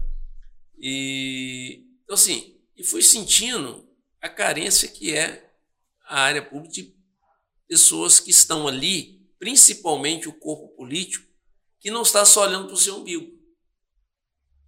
Okay? É aquele grupo que precisa daquilo ali para sobreviver.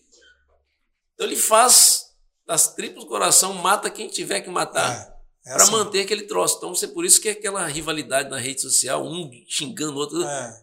Aquilo ali é a única coisa que ele está fazendo na vida. Ele não está ali porque ele quer prestar um serviço para a sociedade. Uhum. Ele está ali vendendo um serviço. Mal e porcamente. Ok? É. Então, é, isso foi afastando as pessoas que querem só contribuir. Porque o ambiente é muito ácido. Né? Aí eu vi aquilo ali, né? Quando o Paulo desistiu de ser candidato ali. Você foi candidato, né? Isso, Você teve essa experiência? Isso, mas por quê? Porque a plataforma do outro, ponto um, estava lá. É acabar com a escola viva. Por quê? Porque tinha sido o anterior. Do outro. Ok? Então, quando largou aquele negócio, falei assim: olha só, qual a chance que a gente tem de ganhar? É muito próxima de zero. Né? Mas temos que ter o debate, temos que trazer essa preocupação para a sociedade, isso vai morrer. Né? E um projeto, pô, nós começamos a universidade foi São Pedro. Nós fizemos uma universidade lá em São Pedro, seja, aluno da rede pública, professor da rede pública. Primeiro exame que ela fez nacional, ela foi a melhor do Estado. Ou seja, o modelo era campeão. Ou seja, usando todos os recursos públicos. Tudo ali era público. A única coisa que a gente levou foi a tecnologia de selecionar os, de, de treinar as pessoas, selecionar as pessoas foram para lá porque quiseram, os alunos foram para lá porque quiseram. Então, treinamos, mostrou que era o caminho. Né? Naquela época já estavam com 36 escolas de tempo integral. Né? às vezes, só para fazer um quadro, as pessoas ficam perguntando, mas por que escola de tempo integral? É só se olhar para o primeiro mundo. Lá não existe escola parcial. Não, é, entra 8, 9, por causa Isso. do inverno e sai 3, 4 horas da tarde. Não tem escola parcial no primeiro hum. mundo. Pô, por que, que eles estão, os alunos de lá são mais desenvolvidos que o nosso? Por quê? Eles até falam, qual o ambiente mais seguro para uma criança passar o dia quando os pais estão trabalhando? Escola. Ponto. Está respondido. Por que, que nós temos tanto caso de violência? Muito é, captura aí, de alunos. Não, mas, tudo bem, mas, mas aí tem uma, série, Isso, tem uma série de fatores. Né? Isso. Né? Não, mas então, coisa. por que, que os alunos são capturados pelo tráfico de drogas? Porque eles estão na rua. Ok? Então, onde lugar de proteção para ele? Por que, que a criança sonha em ser traficante? Porque é o único universo que ela consegue alcançar. Mas depois a gente volta nesse assunto aí. É. Então, é, a gente, eu fui ali trabalhando e vi que eu vou fazer o contraponto.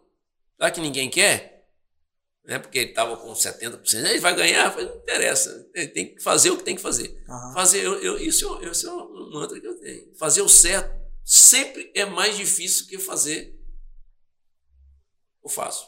Olha, fazer o certo é, é sempre mais, mais difícil, difícil que fazer o errado. O errado. Ok? Então, é, eu sempre. E foi uma campanha de muita agressão. Essa, essa campanha que você participou foi uma campanha de muita agressão. Olha, agressão técnica, na, do, da, partindo do meu meu, o que veio do meu lado. É o quê? É a forma de gestão. Mas foi uma campanha agressiva, não assim, colocando no contexto, uhum. todos os candidatos. Foi uma campanha agressiva. A gente vive um momento agressivo. De 2018? É. Mas para nível nacional. Não, mas aqui também. aqui a gente achou? Tenta, eu achei sim. Achei que. Porque concorreu você, concorreu o Manato. Uhum. O Manato foi bem agressivo não. com. O, o Casagrande também foi bem agressivo com eles. Ok, é o jogo é, político. Como, faz como, parte. Como eu não estava assim, na, no aspecto deles, que eu, eu era um player para ganhar, né? Eu fiquei um é, pouco é, normalmente mais é mais deixado é, de lado. Né? É. Eu, se você pegar mesmo, mas era só falando de quê? Olha, tem que melhorar, cuidar das contas tem que alocar os melhores os recursos, os recursos estão sendo desperdiçados, que é o que eu acredito. Eu vou, quando chegar na prefeitura, você vai ver. Então, é, eu fui lá e fiz o meu trabalho. Saí feliz da vida. Saí com 3,6% de voto. Não tinha um político do meu lado. Eu fazia meus videozinhos na sala explicando, ok? E saí feliz da vida. Né? Fiz o meu trabalho. E foi cobrando, depois veio, não, não vamos acabar com a escola viva, vamos só mudar o nome. Mas, de fato, internamente o processo, é, os gatilhos que faziam o sistema ficar de pé foram sendo desmontados e ficou como se fosse, mas não é. é mas, enfim, fiz o, fico satisfeito é, porque fiz o meu melhor. Uma pausa só. É, a gente também entra numa pandemia, no, no começo de governo, que isso também desestabiliza a educação de uma forma geral, né? É. A gente pode falar um pouquinho dessa, uhum. do efeito disso na educação.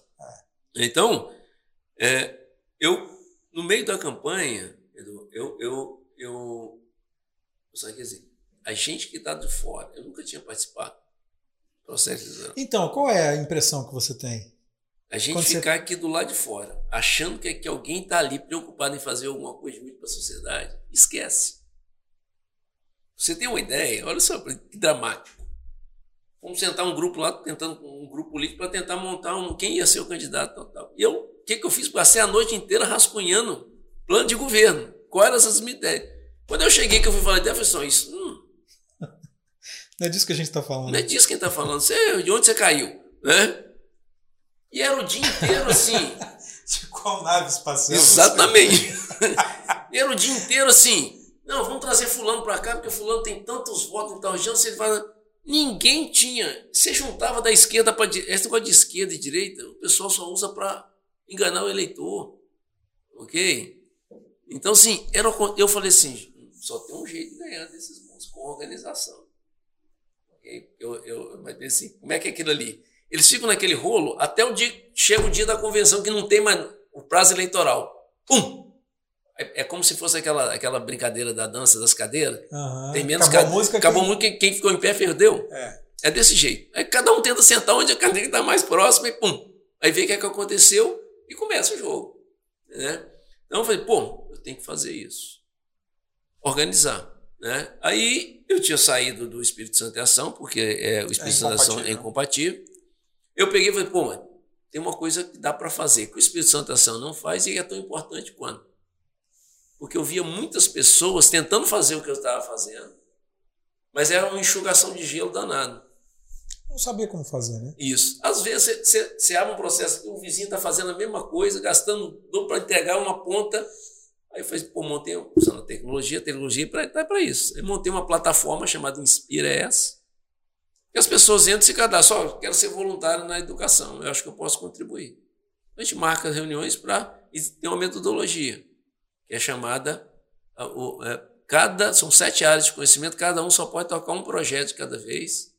E ele tem que satisfazer algumas características que a gente define ela como PO, problema original. Ou seja, nós temos que gastar nossa energia num problema. Para resolver um problema, problema específico. Que gera escala para a solução de outros problemas. Aham.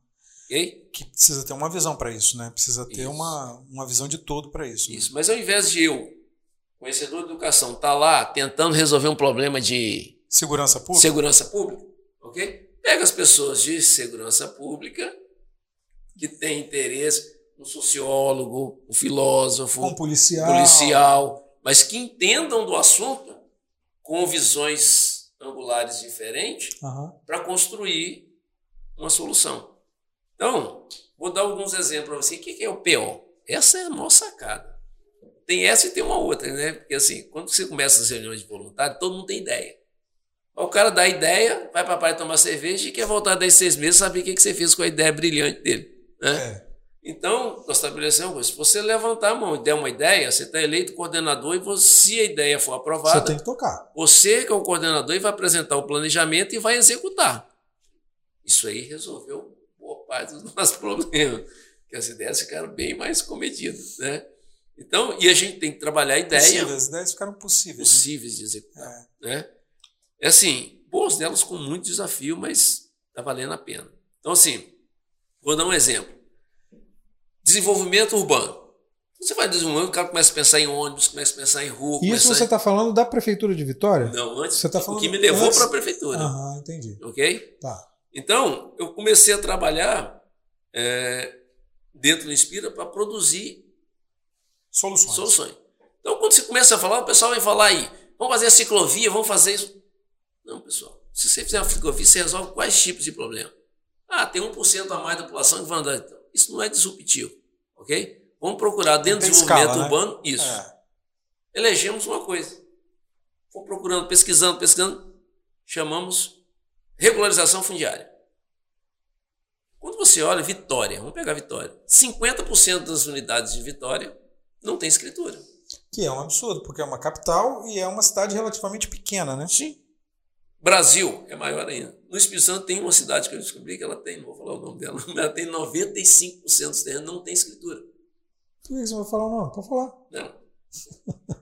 pessoal fica bravo comigo depois. Eu tive essa informação no. no Informalmente. é, então, ela não é oficial, não está disponível aí. Então, Fica na Grande Vitória? esse, não.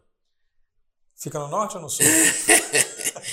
Mas mais importante, assim, é, dentro, qual o pré-requisito para você se desenvolver? Olha para Vitória. Qual a área que você acha que não tem escritura? Os morros. Qual o nível de desenvolvimento dos morros? Não, só, não é só morro, são, é 50% da cidade. Então, por quê? Se você não tiver segurança jurídica para investir. Ninguém vai investir. Isso. Ok? Então, nós percebemos que antes de fazer ciclovia, é importante? É. Mas ela vai resolver o problema todo? Não, ela resolve um pedaço. Então, Tá, para o? Inspira, tinha que ser um problema disruptivo. Tá, mas regularização, como é que isso resolve o problema? Então, vamos lá. Sabe quanto aumenta de valor um terreno quando você escritura? Não. 30%. Então, se o cara comprou, está lá no morro, gastou a vida inteira comprando terreno, você devolve 30% do valor dele na veia. Então, você. Então, onde está a falta de regularização? Geralmente nas pessoas com menor poder aquisitivo. Aham. Você resolve um problema social, econômico, numa tacada só. Não, mas aí o que que. Mas qual. é, tá bom, você resolve, você valorizou o terreno do cara. Isso. Enriqueci o cara. É, mas aí só enriqueceu se ele vender o terreno. Não, ué. Quer dizer que se eu não vender ficar, eu ficar, eu não sou rico. Não. Ué, Não, mas aí é a mesma coisa, não, meu não, jovem. não. Riqueza é patrimônio. Não, tudo bem, mas aí só tem. A gente fala de é, impacto imediato, a gente fala de liquidez. Ele tem lá o. Ele tem Isso. lá o terreno que vai valer Vamos 30%. trocar? Eu te dou liquidez e você pega o patrimônio. Não faz sentido, eu só falo. Vamos falar a verdade, ó. Economia, se ele quiser transformar aquele em dinheiro, ele transforma a hora que ele quiser. Não, mas aí tem mercado, ele vai colocar a venda, ele vai. Uma pessoa, ele não vai vender pelo preço que ele acha que, que vale. A pessoa que vai comprar, que tem dinheiro na mão, liquidez, vai dar um, oferecer um valor menor para ele, para poder faturar mais, eu não sei o que e tal. O que eu quero, o ponto que eu quero chegar é como isso tem um impacto imediato na vida das pessoas que, que moram na cidade. Assim, ter um, ter um, aquela história do, do, do- da residência própria, da casa própria lá de bairro de Fátima, É isso aí. não é? Aquela, beleza, é dele, é, é- mas já é dele. Mas ele só não Vai lá tem e- documento. Vai lá e conversa com quem recebeu a escritura. Não, Eu- ok, é, mas, não é, te- não é te muito mais, mas não é muito mais uma sensação. Eu estou falando pelo seguinte: Não, é você real. compra e vende. Eu, eu, eu moro aqui em Vila Velha, eu sou aqui de Vila Velha. E eu sei que tem lugares em Vila Velha que não tem escritura. O- os terrenos são, assim, são bairros antigos e não tem escritura. Mas as pessoas compram e vendem do mesmo jeito. Entendeu? Do mesmo jeito, não. Elas compram e vendem 30% mais barato. Não, ok. Isso. Ok, mas aí também o preço também não é o mercado? Não é o mercado Sim. que define o, o preço? Isso. É. Se é um mercado. Pega um carro sem.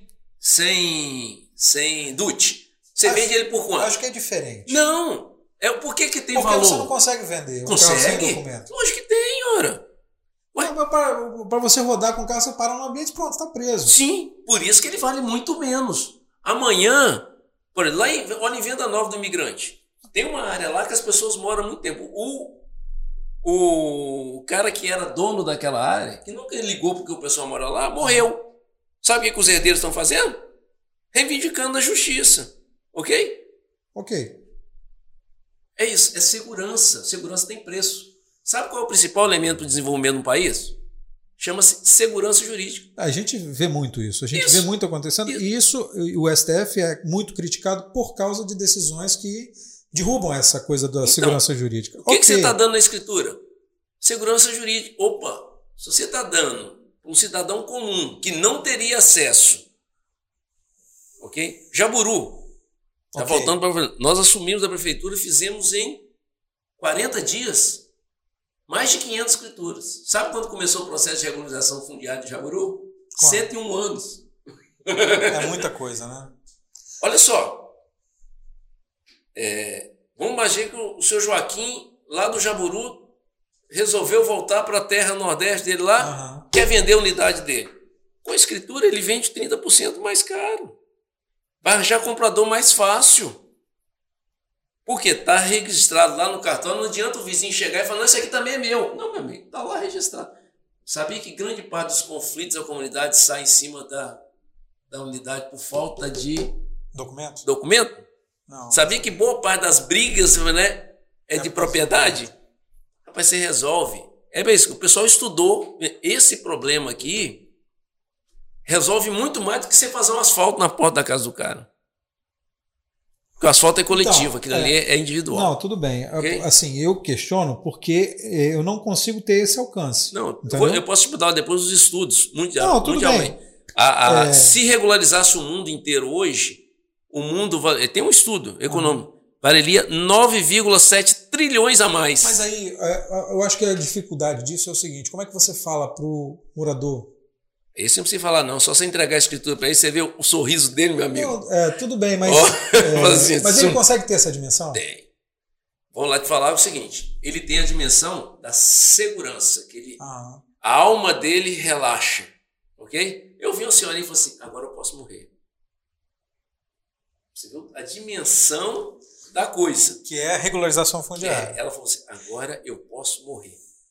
Aham. Ok? E a regularização, é, regularização fundiária não está na pauta de ninguém. De ninguém. Sabe por quê? Por quê? O processo analógico, o nosso, esses governantes são todos mentalidades analógicas. São. Ok? Eles olham o processo, eles só pensam em resolver de um jeito, botando gente para fazer. Todos eles tentam, gastam 3, 4 anos. Esse Jaburu, você sabe quando foi aberto o processo dele, a última vez, tentativa da Prefeitura de Vitória? Quando? 2015. Sabe quantos eles entregaram nesse período inteiro? 26. Por quê? Usando processo analógico. O que, o Inspira fez? Montou uma plataforma. Nós abrimos o processo e entregamos escritura em 60 dias de graça para o morador. Que o Inspira tem esse processo. É achar o problema, fazer o diagnóstico, fazer a solução e implementar sem dinheiro público. Ah, isso é muito difícil? Se fosse fácil, qualquer um fazia. É. Isso que me desafia. Eu adoro coisa assim. Eu, no dia que eu vi o problema, eu falei com os caras assim, pô, isso é um negócio legal. E as pessoas que são mais são especialistas agora fizeram o processo todo da forma também analógica. Eu falei assim, não, isso aqui é tecnologia para resolver. Aí, ah, não vai, falei, escrevi no quadro, falei assim, o nosso desafio aqui é fazer em 60 dias e de graça. Ok? E fomos atrás, o desafio estava dado. Você acha que. Fizemos de graça em 60 dias. E esse é o caminho para regularizar 100% da, da, do município? Do Brasil. Hoje eu lancei uma campanha chamada. Do é, Brasil inteiro. É, Movimento Regulariza. Mas então, mas aí a gente. Esbarra, a nível nacional. Mas aí a gente não esbarra na política? Então. E na realidade, assim, quando nós temos estudos, o, o político ele gostaria de entregar. Quem não gostaria de lá chegar no modelo e entregar a escritura para cada um? Aí quando você olha para o evento, você cara, isso aqui é uma tartaruga no topo. O, o, morador quer. O político quer. Por que, que não sai? Por que, que não sai? É assim que é a investigação, entendeu? Por que, que não sai? Porque quando o político anuncia pra, pela lei, você tem que ir lá chamar a comunidade e falar assim, ó, oh, pessoal, vou regularizar, tá, tá. Aí você fica quatro anos o cara no seu ouvido e o negócio não sai. É. Okay? Pela completa. Então nós estudamos o processo, Geralmente eles gastam um ano, um ano e meio para fazer todos os relatórios jurídicos demandados. Sabe quantos dias a gente faz o relatório? Quantos? Hum? Como é possível? É... Tecnologia, a gente chama isso de gestão inteligente. Quando você para, você tem que parar o processo e estudá-lo. Ok? Como é que o processo analógico funciona? O secretário A abre o processo, vai lá na comunidade, explica o que vai ter. Aí manda para a secretaria B, que é a área de ação social que manda para C, que é de meio ambiente, que não concorda com o parecer da A, devolve para ela, é. e vai e volta, e tal, tal, tal. E no meio do caminho troca o secretário da B, volta o processo. O negócio fica ali agarrado, agarrado, é. agarrado, agarrado. Qual a solução? Botamos, fizemos uma plataforma, botamos todos os agentes que participam do processo na sala, tomamos todas as decisões ali, orientado pela plataforma. Final do dia, um botão, pim, tudo aprovado. Se você tiver token, você assina digitalmente, acabou. Nós conseguimos fazer o processo, Edu, do zero a entregar a escritura sem emitir um papel. Nem a escritura do morador a gente precisa imprimir. A gente imprime porque ele quer segurar o papel. É, físico, né? né? É porque físico. ali termina, a gente pega o, o, o arquivo e já manda para o cartório eletrônico. Ok? Então, só, fizemos um processo eco, é, ecologicamente sustentável, uhum. sustentável, gastando zero nós pegamos montanha, que foi o nosso primeiro MVP. O MVP é, é, é, onde você faz a primeira rodada para ver se funciona. nós começamos o processo lá com a Iraci dia 9 de setembro. Dia 9 de novembro, regularizamos o bairro de Dominguinhos. Isso foi 2019. A pandemia atrasou o nosso processo porque você não podia fazer visitas, não podia ah. nada, né? Então ela deu uma paralisada, mas isso foi em 2019. Uhum. Em 60 dias, o Cicobi que nos ajudou, porque aí nosso propósito é não usar dinheiro público. Então a gente convence um, é, um parceiro privado. privado. Então nós fomos lá em Dominguinhos, começamos o processo dia 9 de setembro, dia 9 de novembro, entregamos toda a escritura, o bairro inteiro. Ok? Falei, pô, o negócio funciona. Hoje nós estamos fazendo para 22 prefeituras, no Espírito Santo de graça. Então, é isso que me levou para a prefeitura. Quando eu vi aquilo, é possível fazer. Só que a gente precisa de pessoas que vão assumir os cargos de topo, que não dependem dele para viver, porque senão você fica com o rabo preso. Todo, quase todos que eu conheço, fora o da prefeitura de Vitória, estão ali porque dependem daquilo. Ok? Estão ali porque foi colocado pelo partido A, B, C, faz parte da coligação para votar coisas. Eu não tenho demanda para ninguém. Ok? Eu, o Pavolino, o Pasolini me chamou você, Deus, pessoal, assim, é para fazer o certo? É, vai dar muito trabalho? Vai. Tem muita gente que vai ficar bravo com a gente? Vai. Porque nós temos um orçamento de 2 bi que estava concentrado em 30 ou 40 mil pessoas. E a cidade. Tem muito mais do que isso. Né? Tem 360 mil. Eu aceito desde que você for para fazer para 360. Nós vamos ter que pegar esse queijo aqui e redistribuir. E todo mundo que está mordendo o queijo hoje vai gritar. Porque ele vai ter que diminuir a parte dele. Né? Então, isso que me levou a, fazer. Veio Inspira, eu vi que tem condições de resolver muito problema secular no Estado, sem gastar dinheiro, okay? é com soluções tecnológicas. Então, isso me deu muita energia. Né? Então, assim, Inspira aí, foi, pô, realmente para a prefeitura foi um sacrifício? Foi. Né? Primeiro eu tive que sair todos os conselhos que eu estava. Imagina você sair dos conselhos de empresa. Que eram quantos? Todos remuneram. Que eram, que eram... Oito, nove. Aí Todos têm remuneração. E você ganhava uma grana em cada um. E, normalmente são os conselhos que mais pagam melhor. Né? Isso. Né? Então, tive que sair. Ok? Assim, eu tinha uma dedicação muito grande ainda à FUCAP. Uhum. Né? Tive que ficar fora porque, pela lei, eu não posso né? ah, atuar. É, né? atuar né? Mas quando eu vi a oportunidade de entregar, assim, me inspira, é desse tamanhozinho. É uma ideia bolsa, nós somos 430 voluntários está entregando, tem outras coisas que a gente pode conversar sobre outras áreas que nós entregamos, trabalhos tão valiosos quanto o REUB. Então, assim, é, por exemplo, o REUB nós mapeamos, ela virou hoje uma startup que vai regularizar o Brasil. Ok? Mas por Espírito Santo tem um convênio né, é de graça.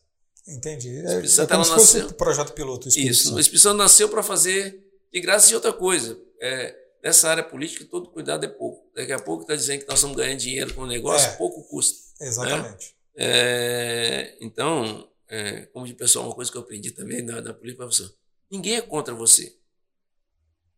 Eu sou a meu favor. Então, se você está no meu caminho, eu tenho que te tirar. Né?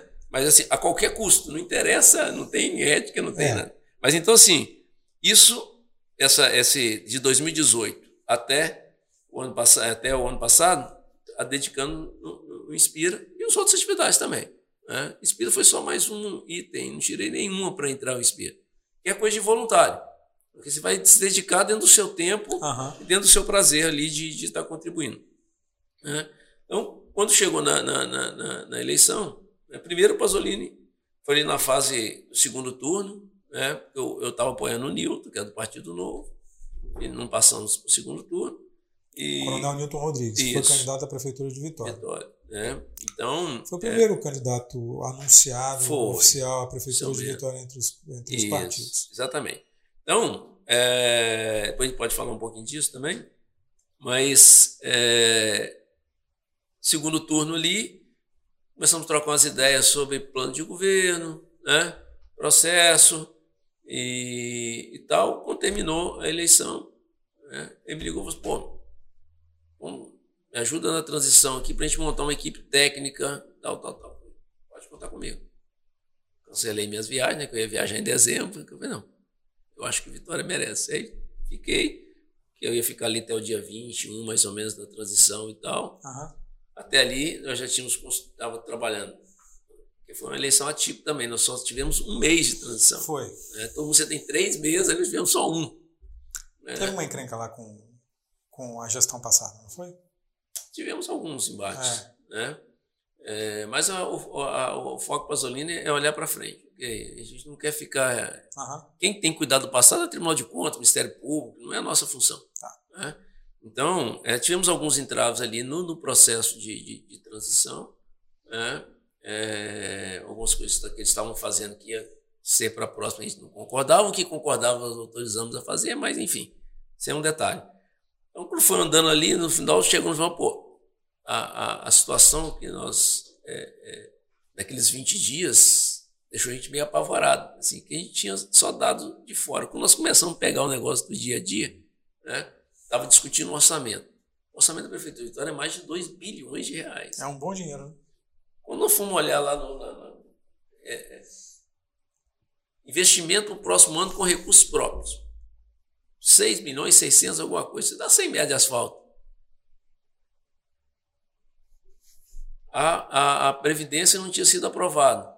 Então, tem um, um negócio de, é, um certificado de regularização previdenciária, CRP, que se, se a, a, a, município não tem, não consegue fazer não nada. consegue receber recursos de doação, é, é, é, voluntários de Estado nem da União. Uhum.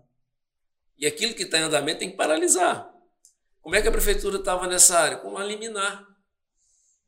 Porque não tinham cumprido o prazo legal para fazer, o juiz deu uma liminar que podia ser cassado em qualquer momento. Então, nós fizemos aqueles 30 dias, fizemos a construção da reforma da Previdência Trabalhamos os primeiros meses, montamos o secretariado. Quando terminamos ali, pô, tá aqui meu trabalho, fui embora. E aí, meus pedidos aqui, né, me convencendo de que, pô, já tinha feito uma parte, podia fazer Continua. mais. E, e, uma coisa que me motivou no, no segundo, terceiro momento, que eu primeiro falei que não ia umas duas, três vezes, foi assim, uma fala de um um ator muito importante do nosso Estado político, cara, é a sua oportunidade de testar que o ator? som. Hein? Que ator? O Paulo Arthur.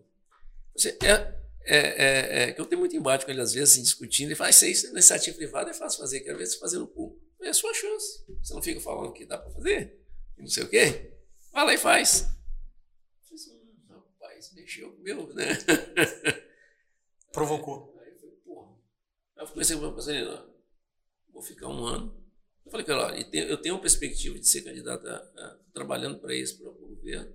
Eu vou ter que me descompletizar em abril. Não, se você ficar um ano, já está perfeito, dá sua contribuição e tal. Então eu acabei. Aí que acabou as viagens mesmo, né? Porque aí já emendei janeiro. Não tem como, aí foi, e, foi e tô lá até hoje.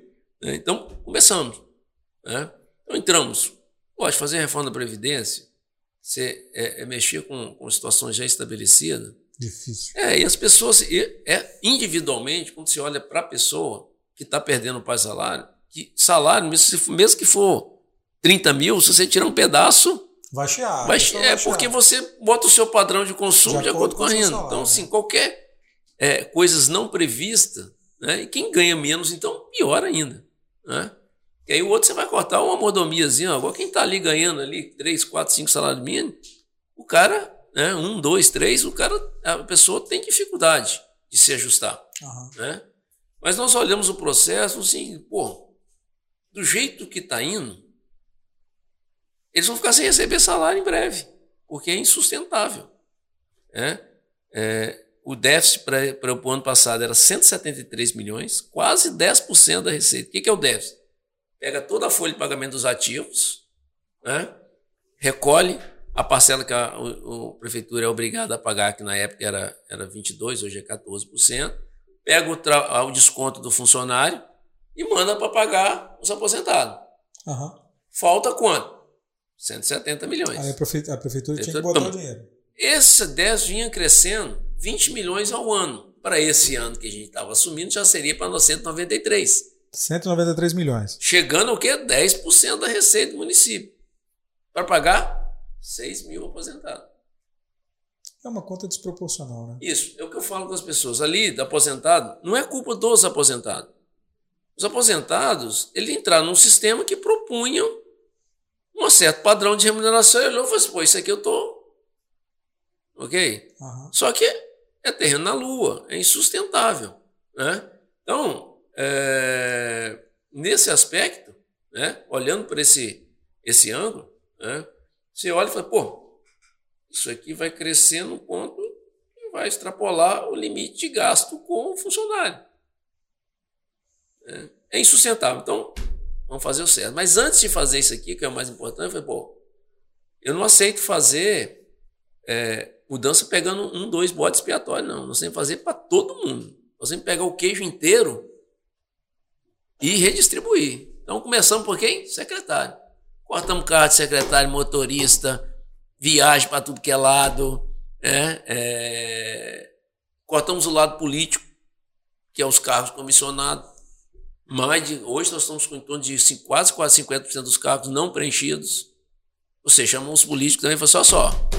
Tem que adequar. Tem que adequar. Chamamos todos os empreiteiros e só, Vamos conversar. Vamos conversar onde dá para cortar, o que, tem que é desnecessário, vamos ajustar.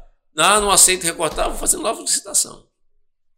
Então, assim, começamos cortando as mordomias do secretário, ah. cortamos os políticos, que são os cargos comissionados, as funções gratificadas, né? É, cortamos os empresários, chamando os empreiteiros para negociar contrato, ok? e os servidores. Ou seja, todo mundo tinha que dar um agrado. E junto com os servidores veio os aposentados. Então, repegamos todos, sem exceção. Ok? Boa parte do consumo era hora extra desnecessária, cortamos tudo. Então, assim, com isso, para quê? Para reduzir o consumo dos 2 bi, para sobrar para quê? Para investimento que é o investimento que faz. Então você olha para a Vitória. Vitória tem 102 escolas, só tinha três escolas de tempo integral. Ou seja, se você colocar que Vitória tem um padrão de renda per capita elevadíssimo, um dos melhores rendimentos per capita, você pega a receita total do divide pelos Isso. habitantes. E você tem um padrão de educação de né, só de tempo parcial. Ah, mas o tempo parcial, mas vou te fazer uma pergunta, provocação. Quem você acha que é a melhor educação pública do Estado? Qual município? Qual município? Vitória, não? Vitória, né? Vitória tem realmente, acho que é o segundo maior custo por aluno. Mas entre os 78 municípios, ah. 68 em aprendizado dos alunos. Lá para baixo. Quem é o melhor? É algum município do interior? É, do interior. É, geralmente vem a Santos ali em cima, ah. toda a região ali. É, mas olha só, como é, como é que eu estou numa capital que tem esse nível de ensino. Que tem esse nível de investimento por e, aluno. E tem esse nível de ensino. Né? É. O do ciclo fundamental 1, que o fundamental é dividido em dois ciclos, é um que vai até a, a, quinta, a quinta, série. Antigo, agora é quinto é, ano. Quinto né? ano, e depois o até sexto o ano até o nono, nono ano. Exatamente. No primeiro ciclo, nós somos 64. Mais para baixo ainda. Não, é melhor. Não, é 68 é, é, tá um pouquinho melhor. Três escolas tempo integral. Mas se quiser ser legalista, a lei de, diz que. E aí você vê a esperteza pública, eu, eu fico bravo com esse político. Que a lei faz o seguinte: você tem que ter ou 25% dos alunos em tempo integral, ou a rede 50% dela em tempo integral. O que, que os bandidos fazem? Lá bota uma, uma turminha em cada escola de tempo integral o... e diz que cumpriu a lei. É. Ou seja, ele olha a lei não pela pureza dela, que é investir na educação e cuidar das nossas crianças. É para safadeza política para ganhar. É, é, como as pessoas que estão fora do sistema assim, educacional, olhando, pô, vê 50% de integral, pô, é o que mais tem. Ok? Mas eu sei, você vai na sutileza da lei, eu sei, na imoralidade. Eu, eu acho que você é falta de ética mesmo. Né? Não, nós não. falei, bom, nós vamos botar nós vamos anunciar agora, vamos começar o ano com 10. Vocês vão com 3. E vamos fazer até o final do, do, do, do governo Pasolini, nós vamos. 100%? Não, 100% não dá por quê? 50%? É, por aí, porque é, a gente não pode impor essa condição aos pais. Ok? Tem pais que têm a crença de que não precisa. Tem pais que não querem nem que vá para a escola, quer que estude em casa. Então tem que respeitar todas as crenças. ok? Uhum. Todos os Quem tem que cuidar da criança é o pai e a mãe. Okay? Essa é a minha visão. Né? Então, se fazer obrigar todo mundo para a escola de tempo integral, não, não, não, eu acredito que tem que ser convencido. Quando ele diz, por que as pessoas querem estudar em casa? Porque ela olha para a escola e não confia na escola. Se ela confiasse, ela mandava, porque é muito melhor para a criança estar no convívio com as outras. Com certeza, convívio. O pai, o pai não e manda. A gente viu isso na pandemia. Isso, o pai não manda porque é. ele não se sente seguro. Né? Tá, assim, tudo bem. Você me falou um monte de coisa aí. A primeira coisa que eu, que eu quero te questionar é o seguinte: você falou que vai ser candidato ano que vem ao governo do Estado, né? É, só que para ser candidato, para ser eleito, para ser. até para ser candidato é, e para ser um gestor público, vamos supor que você ganhe, você vai precisar de apoio político. Isso é fato. Sim. E normalmente, para você ter apoio político, você tem que ceder cargos, você tem que colocar pessoas em posições. E como é que você vai lidar com isso? Para velha política, sim. Mas vamos botar o. Posso, posso usar o exemplo do Pasolini aqui? Pode. Dá uma olhada. Quantos secretários deles estão lá por indicação política? Então, okay? mas aí a gente tem cargos de segundo escalão que você tem indicações políticas. Você tem, tem gente atuando tem. em então, indicações você, políticas. Se você pega o que eu tô te falando. A, a indicação falando... política por si só não é ruim. Vou te dar um exemplo. Indicar o Bundo Funchal para ser um secretário pode ser uma indicação política, mas o que você tem que ter é a régua de quem pode ser indicado. É, nesse, caso do, nesse caso do Bruno Funchal, não é, é uma indicação técnica, porque antes de ser, mesmo porque ele Sim. nem político é, é, nem político. É, ele é um técnico. Não, mas a maioria dos secretários nem são políticos, eles são indicados por alguns políticos. Né? Então, é, ok, é, né? é, é, o poder que o político. Esse é o é. poder do político, na verdade. É o poder de indicar. Não, é esse cargo. E tem muita gente até que mapeia, né? Esse cargo é meu, esse cargo é do uhum. político tal, é do partido tal, não sei o que e tal. Sim. Mas assim, indicações políticas são necessárias, né? Para você, você ter condição política de governar. Uhum. Como é que você vai agir em relação a isso? Então, é aí que vem um negócio legal. Eu não preciso. Eu quero fazer um bom trabalho, tenho certeza que eu tenho as melhores condições para fazer trabalho. Ok. Só que eu não vou, eu vou, quero me candidatar para fazer o que precisa. Se eu tiver que dividir o Estado, não precisa votar em mim, não. Ok? Então, assim, se for condição necessária para o eleitor me enxergar e votar em mim, que eu faça conchavo, eu vou perder a eleição. Não, tudo bem, mas eh, você, okay? tá, você ganhou com essa, você ganhou com essa mentalidade. E aí, eu, usando, é, a grosso modo, usando o exemplo do governo federal hoje. Uhum. Lá atrás, quando o Bolsonaro foi eleito, a proposta era essa. Foi essa. Né? Uhum. Eu sou eu sou novidade. Mais água? Quer mais água? Uhum, pode ser. O Augusto, pega mais água aí pra gente, por favor. Estamos indo no caminho certo aqui, Augusto? Estou falando muito alto, gritando, esperneando. É, é... é verdade. É. É, porque a, a, eleição do Bolsonaro foi isso, né? Foi é, eu sou a novidade. Eu não vou ter indicação política, eu, eu vou ter indicações técnicas, tanto que lá no começo teve um, um problema para para nomear ministros, porque ele estava ele tava buscando é, nomeações técnicas, não sei o que tal. Hoje a gente vê um, uma, é, um alardeado o, a aliança do, de, do governo federal com o Centrão, que é fisiológico, todo mundo sabe. Todo mundo sabe que é, é são aqueles caras que lutam por posição política mesmo, né? Uhum. O governo fala que não tanto, é, a oposição bate, fala que sim e tal, e fica esse embate que não é o caso é, é, discutir. Mas é fato, você precisa de apoio político para governar. Se você não tiver, você fica com mãos e pés amarrados. E a gente viu isso também no governo federal. Uhum. Como é que você vai fazer? Vamos lá. O político tradicional hoje, como é que ele pensa em se reeleger? Pode parecer aqui, cara. Você, você é feio, mas não é tanto assim não também, pô. Como é que ele, ele pensa em se reeleger? Ele ganhou a eleição, ele quer X cargos para botar os, os. O grupo dele. O grupo político o dele, grupo, que é. vai fazer a eleição dele. O cara não vai entrar ali na prefeitura para trabalhar para o munícipe, não. Se der sobrar um tempinho, até que ele ainda faz. Uhum. Mas ele tem que fazer coisas que reverberem em voto o político. Ok? Que é a minha crença. Por que, que ele precisa desse monte? Gente, porque não tem entrega real para a população. Então, o que, que a gestão brasileira faz? Olha, me dê um tempinho, seis, oito meses, nós vamos investir na cidade. E você é o patrocinador. Me ajuda aqui, a Assembleia, a Câmara. Essas, essas medidas vão descomunizar isso, vão investir na escola, vão investir isso. Então, ó, você vai estar me ajudando a fazer a escola do seu bairro. Você, tá, quem vai lá comigo, ó, esse aqui veio daqui. Então, assim, o vereador vai ser valorizado não por ficar arranjando vaga na, na ambulância para ele, não para poder estar tá fazendo. Ele, ele vai estar participando de um algo maior. Aridel, você não acha que você está sendo inocente? Está funcionando. Não, ok. Olha, mas... então nós temos que fazer, não, ok? tudo bem. Mas você está correto, Edu, você está é. correto. Por que, que o Paulo me convenceu? Vai lá e faz. Nós estamos fazendo. Olha, nós estamos com nove meses de gestão, ok? Já conseguimos. Porque assim, não é anunciar investimento, um bi, pegando dinheiro emprestado, não. 70% disso é recurso próprio, ok? Então, opa, eu quero conversar direto com a sociedade.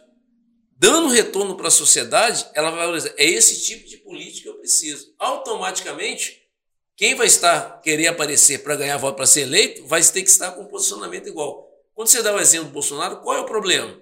Bolsonaro nunca acreditou nisso. Se você pega os, os, os mandatos do Bolsonaro, ele sempre foi estatizante. Mas como ele se elegeu numa plataforma que é o que a sociedade queria, ele não conseguiu suportar essa, essa missão porque não era a convicção dele. Ok? Pô, funcionou muito bem no primeiro ano. Funcionou racionalmente mesmo no início da pandemia. Ok? Aí veio a pandemia, você acha que foi um pouco não, a culpa da não, pandemia? A, não, a pandemia é, ela pode ter provocado alguns é, traumas, mas se ele, ele poderia ter administrado a pandemia de forma correta, eu sei, uma forma melhor do que botar saúde pública em cima de palanque. É. Saúde pública não cabe em palanque, educação não cabe em palanque, segurança pública não cabe em palanque, ok? São coisas essenciais de Estado. Né? Você não pode brincar com essas coisas. Que é só isso que faz, que justifica existir o Estado. Né? São principalmente essas três atividades. Então, é, quando você julgou isso em cima de um palanque, acabou. Fala, é, fala, posso fazer uma pergunta? Pode. Você já tomou vacina antes dessa, já? Já. Quais eram os fabricantes das outras? Sei lá. Exatamente, porque é. botar num palanque para discutir por quê? Esse grupo político que está aí, ele precisa do ódio para viver. Ele tem que ter um antagonismo muito forte, porque ele não tem entrega. Não, tudo bem, mas aí okay. você falou da, da, da, vacina. A gente também nunca teve o nível de informação que a gente tem hoje. Sim. Você, assim, é, não tem como discordar disso. A gente tem informação na palma da mão. A gente tem informação de todos os lados, de tudo. A gente nunca teve tanta informação em sociedade uhum. como hoje. Então, você, né? eu, então, eu, posso te perguntar assim? Pode, manda. Você está achando que a, a, o, a debate sobre vacina foi porque nós temos mais informação? Não, não, não foi isso. Porque não foi isso. Porque na história todas as vezes seguinte, tem diversos focos de história contra a vacina. Não, não, não foi, não é isso que eu estou falando. O que eu estou falando é, eu sei o nome das vacinas hoje, sim, por causa do debate, mas também porque hoje a gente tem muito mais informação do que tinha uhum. há dois anos, há três anos, há dez anos muito mais. Entendeu? Por isso a gente não tinha a noção da importância. Hoje a gente sabe por que, que é importante uma vacina demorar para ser lançada? Porque tem, isso é informação. Sim. Independente de, de batalha, de debate sobre qual vacina é qual, qual que custa tanto. Não, não seria mais caro para a sociedade? Olha só, pessoal. A vacina demora 3, 4, 5 anos para ficar pronta. Nós temos uma pandemia. Vamos fazer um experimental em 5 anos. Você quer tomar? Não, então, é, seria, okay? seria, seria bem mais fácil. Isso, não, mas... isso é técnico, não, é político. Ok, né? mas aí você pega o uso político e fala, você então, vai tomar um negócio é o problema. mental? Então, esse é o problema. É? Quando politizar o assunto. É, exatamente. Okay? E, do, e, dos dois lados, e dos dois lados, com, com a mesma intensidade. A guerra está com a mesma intensidade dos dois lados. Eu não estou dizendo né? que tem lado certo e lado errado, não. É, exatamente. É Politizou-se o elemento. Ok? Tá. Agora, é isso que não eu tô... deveria. E aí a gente chega. Você está preparado para lidar politicamente com isso? Porque você é um cara, pô, pragmático. Você fala assim: eu tenho a ideia. A ideia funciona assim.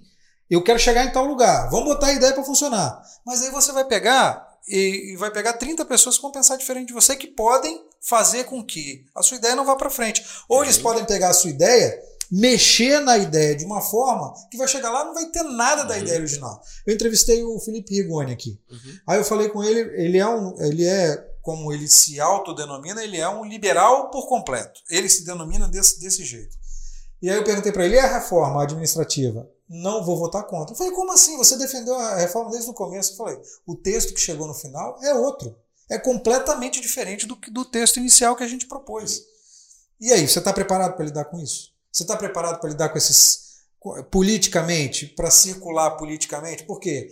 é, o, o, o, Paulo, como você falou, é, que é muito próximo a você, é, ele tem essa habilidade. Isso todo mundo sabe, que o, o ex-governador Paulo Arthur tem essa habilidade política, sabe lidar com, com essa coisa assim.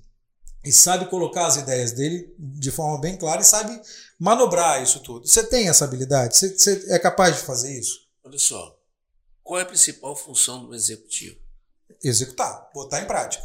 Ter, as posições que eu ocupei em lideranças de empresa. É pegar as ideias praticamente impossíveis e convencer as pessoas que elas são possíveis. Lembra da regularização fundiária? Uhum. Quando eu falei em 60 dias, agora queriam julgar lá de cima. ok? Agora, é isso. Por isso que eu sei, eu tenho certeza que eu tenho essa habilidade. Porque eu convenci e hoje está aí virou uma empresa. Ok? E era impossível. Eu peguei um mestrado, quando eu falei que ia fazer Mas um mestrado, é... todo mundo falou contra. O regulador foi contra, nos recusou, nos revoltou. E eu fui convenci que tinha que ser feito e fizemos. Então, assim, qual habilidade você tem que ter? Habilidade de formular a ideia de forma correta, não sozinho, formular a ideia em conjunto, ok? E convencer. Tá, mas aí tem um outro ponto que é um ponto específico da política e que você já conhece, porque você já citou aqui. Como é que você vai convencer o cara que tem que é dono de um lote? O cara que é dono de tantos cargos aqui, tantos cargos ali, não sei o que. E se você mudar a, a, o modus operandi, ele vai perder tudo isso. E ele é o, o apoio que você precisa, é o apoio político que você precisa. Você, consegue ter a dimensão disso? Sim. E você, e você consegue é, projetar, sendo um cara pragmático, que você vai ter que lidar com isso, que você vai ter que manobrar isso. Você Posso dar um exemplo? um... Pode, vamos lá. Ah, peraí, antes. Augusto, por favor, ah, é, perto de quatro horas já, não é? A, a Paula está marcada pra, a partir de quatro. Eu não posso atender o telefone. Então, só pedir para alguém ficar lá embaixo, ficar de, de olho lá quando ela chegar. Vamos lá. Eu posso te dar um exemplo nosso aqui, Aham. ok? Que mudou totalmente essa prática. Isso que você está perguntando já está acontecendo na prefeitura, ok? Nós sentamos hoje, antes de mandar qualquer projeto para cá, sabe o que a gente faz? Chama os vereadores, debate com eles. Apresenta o projeto. Apresenta o projeto pega a contribuição deles. Depois de todo mundo está convencido, aí a gente manda.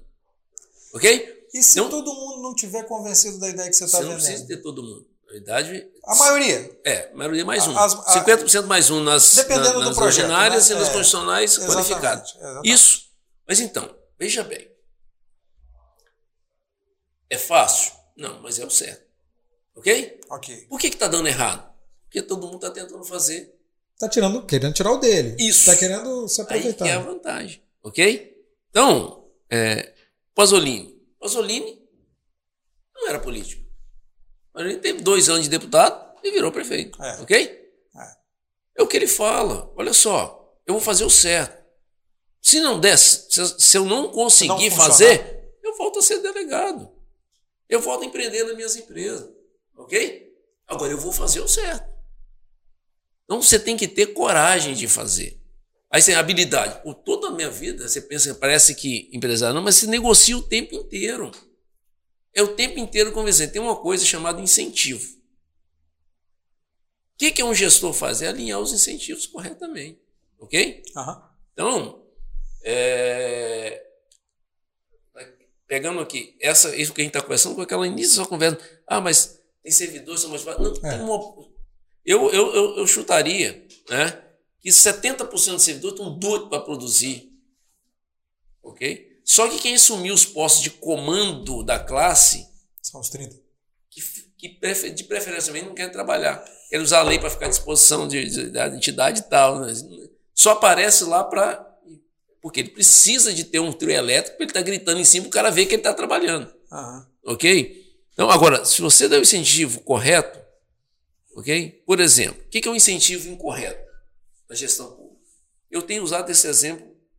Pega a minha uma empresa, qualquer empresário, pega a empresa dele, de quatro em quatro anos ele muda todo da gerência para cima, e as pessoas que vão avaliar os que ficaram, que são gestores, só tem compromisso com fora que eleger quem o indicou. Isso tem chance de dar certo? Nunca. Então, para que, que nós vamos mantê-lo? Não é melhor eleger o Aridelmo? É essa conversa que eu eu estou me colocando à disposição porque eu estou me entendendo maduro.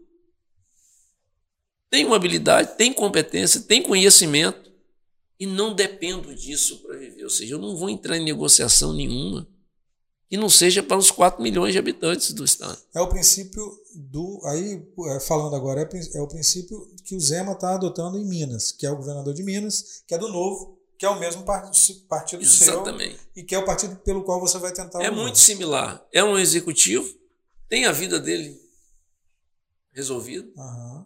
Ele fala, poxa, lá no, né, quando ele teve que demitir né, um, um, terço da força de trabalho dele, que sofrimento que foi na crise de, de, de uma das crises. É uma das crises que é. ele atravessou, né? Então, assim, tem a vida consolidada, pô, eu tenho que fazer mais. Eu, eu, acho que esse sentimento de você ter que fazer valer a pena Aham. realmente é, o que me move. Então, assim, o cara foi lá. Ele está fazendo, sabe quantos deputados ele tem na base dele? Quantos? Três, de 80. E são 80 deputados lá, né? Ele tem três. Ok? Conseguiu formar a reforma da Previdência. Ok? Aham. Conseguiu botar o salário dos funcionários em dia. Ok. Ok? Então, assim, é extremamente possível ok? Então, assim, olhar o exemplo do, do, do, do, do Pasolini hoje, olhar o exemplo do Zema. O Zema, assim, né, como é do meu partido, né, assim, torna que é possível. Agora, o que eu gostaria de deixar claro, assim, é o difícil? É, é óbvio que é o difícil, ok? Mas como nós já falamos aqui, né, fazer o certo geralmente é muito mais difícil que fazer o errado. É muito mais fácil eu ficar ali distribuindo migalhas para os meus é, é, correligionários ali, seus enganando aliados, né? seus aliados, ok? Uhum. E, é, é, e, não entregando nada para a população. É só porque a próxima eleição, na crença deles, é só juntar partidos. É. A gente monta um grupo, essa, esse raciocínio, eles nos fizeram crer que esse é o modelo para governar. Porque quando você olha, é o preponderante. Lembra da FUCAB? Uhum. Todo mundo começava com graduação. Quem foi o único que foi fazer mestrado? mestrado? Por quê? Porque era o certo.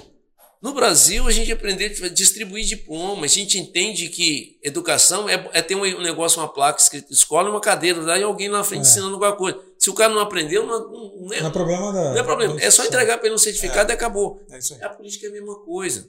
Então, eu estou disposto a pegar. Meu partido, sabe quantos minutos de TV ele tem? Oito segundos. É, pouquíssimo. Mas aí eu, aí eu volto a essa história do partido. Mas, tá, mas que, então... começou, que começou de uma forma. Sim. O novo começou de uma forma. E não está da mesma forma como começou. Sim. Tá, tá bem diferente, né? Você não acha que isso também pode confundir o eleitor Sim. ou pode te desfavorecer de alguma forma? Vamos lá. Só para antes de, né, só para concluir uhum. o raciocínio aqui, uhum. na minha visão, tem três coisas que a gente precisa para vencer um pleito eleitoral. O candidato tem que ter credibilidade. Credibilidade não quer dizer que ele é honesto, quer dizer, não. A pessoa está olhando para ele e assim, esse cara consegue fazer.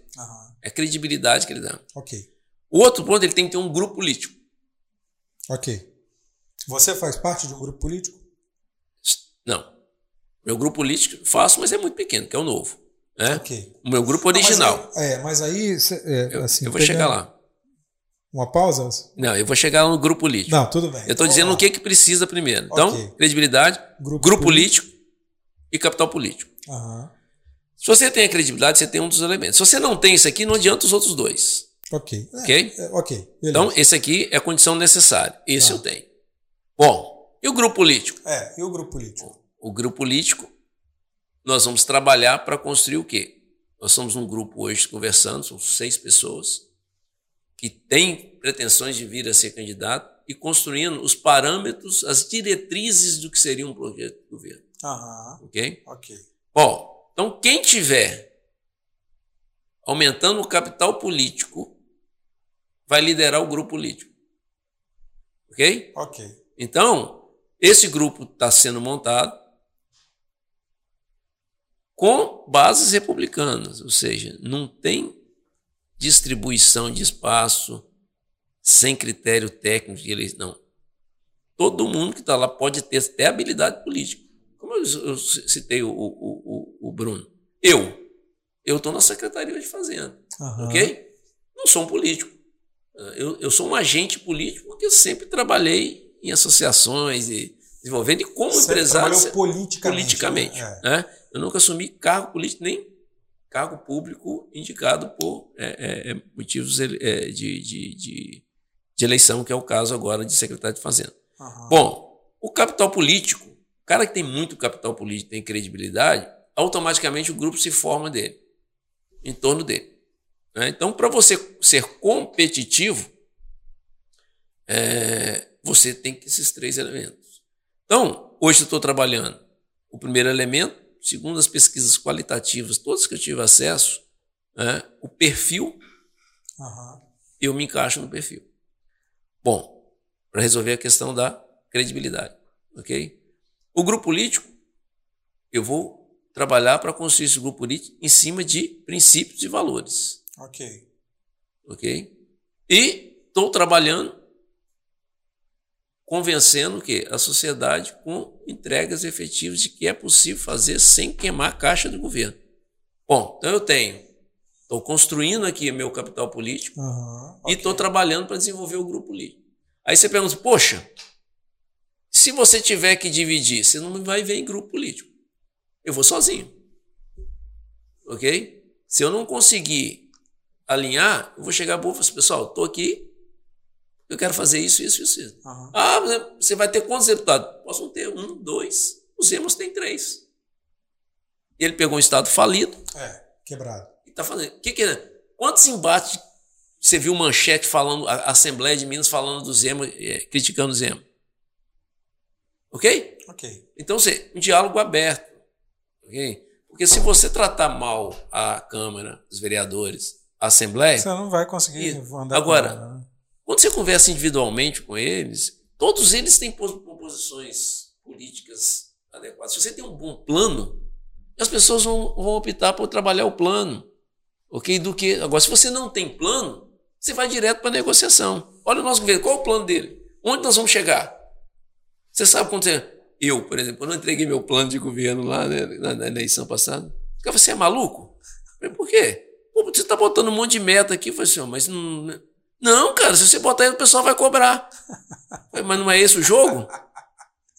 Mais ou menos. É okay? esse o jogo mais ou menos. Né? Não, mas é um pacto com a sociedade, é, olha. Não, não, esse, esse é o jogo, mas. Esse deveria ser o jogo. É, é isso o mais ou menos. Então, por isso, é. eu acho que nós estamos num bom momento, ok?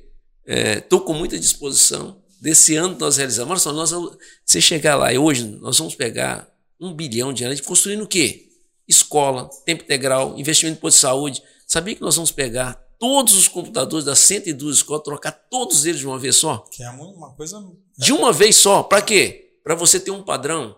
Nós vamos pegar para cada aluno, vamos entregar um tablet para ele com internet, são 45 mil. Vamos pegar cada professor, vamos entregar para ele um notebook. Não é pouca coisa. Aí a pessoa fala, ah, por que não dá o dinheiro para o professor? Isso é, não é legal, cada um vai comprar um. A compatibilização, você vai aumentar é. o custo de manutenção, isso é falta de cabeça. É. Tá? Você pega 6 mil pessoas, cada um vai lá e compra o seu. Aí um resolve comprar um, um, um, um da, da Apple, complementa o assunto, vem num, tipo de linguagem que é incompatível é. com você, e vai virar um inferno na rede. É. Ok? Você compra um, é o mesmo para todo mundo, o treinamento é um só.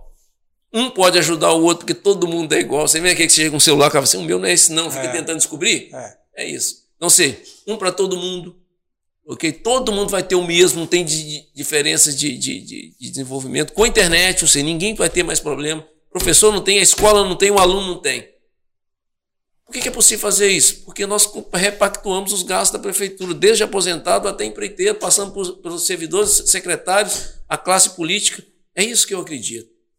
Ok? E a sociedade fica do lado. E o político, ele não vai brigar contra a sociedade. Ok?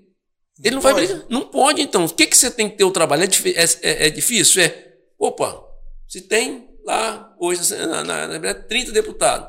Ah, ele tem o quê? É, é, vamos lá. Se, se somar os votos, tudo deu 500 mil votos. Mas são 4 milhões e meio. Eu vou trabalhar para os 4 milhões, eu convenço até o eleitor dele que. ok? Então, é nesse sentido. E quando ele perceber que ele não precisa daquela estrutura para se eleger, porque ele tem uma entrega real, é a lei da sobrevivência. Okay? O que você tem que criar é um ambiente para o cara. Eu, eu, vi uma frase hoje dia de um filósofo lá de, de sei lá, 1500, alguma coisa, ele estava assim: Não é que o político não sabe o que é o certo para fazer. Ele não sabe como fazer o certo e conseguir se reeleger. Ok? Então, assim, se você mostra para ele que tem o certo e dá para ele, os políticos que são profissionais, né? Não é o meu caso. E outra coisa, eu vou ficar quatro anos, não tenho carreira política, vou dar minha contribuição, eu acho que aí eu fecho o meu, meu ciclo assim, assim pô, fiz valer a pena. Não, mas aí tem, só, eu tenho algum, alguns questionamentos. O primeiro é, eu vou te perguntar de novo, você não acha que é inocência demais pensar dessa forma? Porque esse é o pensamento que a gente não vê na política hoje né? É, e as coisas mudam quando você chega lá. Depois que você chega, as coisas mudam. dez meses mudou ainda não. Não, tudo bem, mas aí a chance de mudar é muito grande. Tem chance. Não é? A chance de mudar é grande. Hum. Isso, isso é a primeira coisa. E a segunda, e a mosca azul? Esses são quatro anos, mas tem a mosca azul. É, tem a possibilidade de mais quatro anos. Tem a coisa do. E se não completar o, o trabalho? Não são mais quatro anos? Vamos lá. Vamos lá. É, se você entra com a possibilidade de vir quatro anos, a pressão para as negociações são muito maiores. Ok? Então, por quê? Eu vou só ocupar esse espaço aqui, pessoal, por quatro anos. Então, ao invés de você ficar batendo, junte-se a mim. Okay? Porque tem que realizar em quatro anos. Quatro anos. Depois outro toque, mas isso que é o legal. Ok? É assim, eu não quero, eu acho que assim, quatro anos, eu vou me entregar de copiar algo como estou fazendo na prefeitura, ok? É, para realizar. Poxa, o que eu puder fazer, o que sair, eu, eu dei o meu melhor, ok? E focado em quê?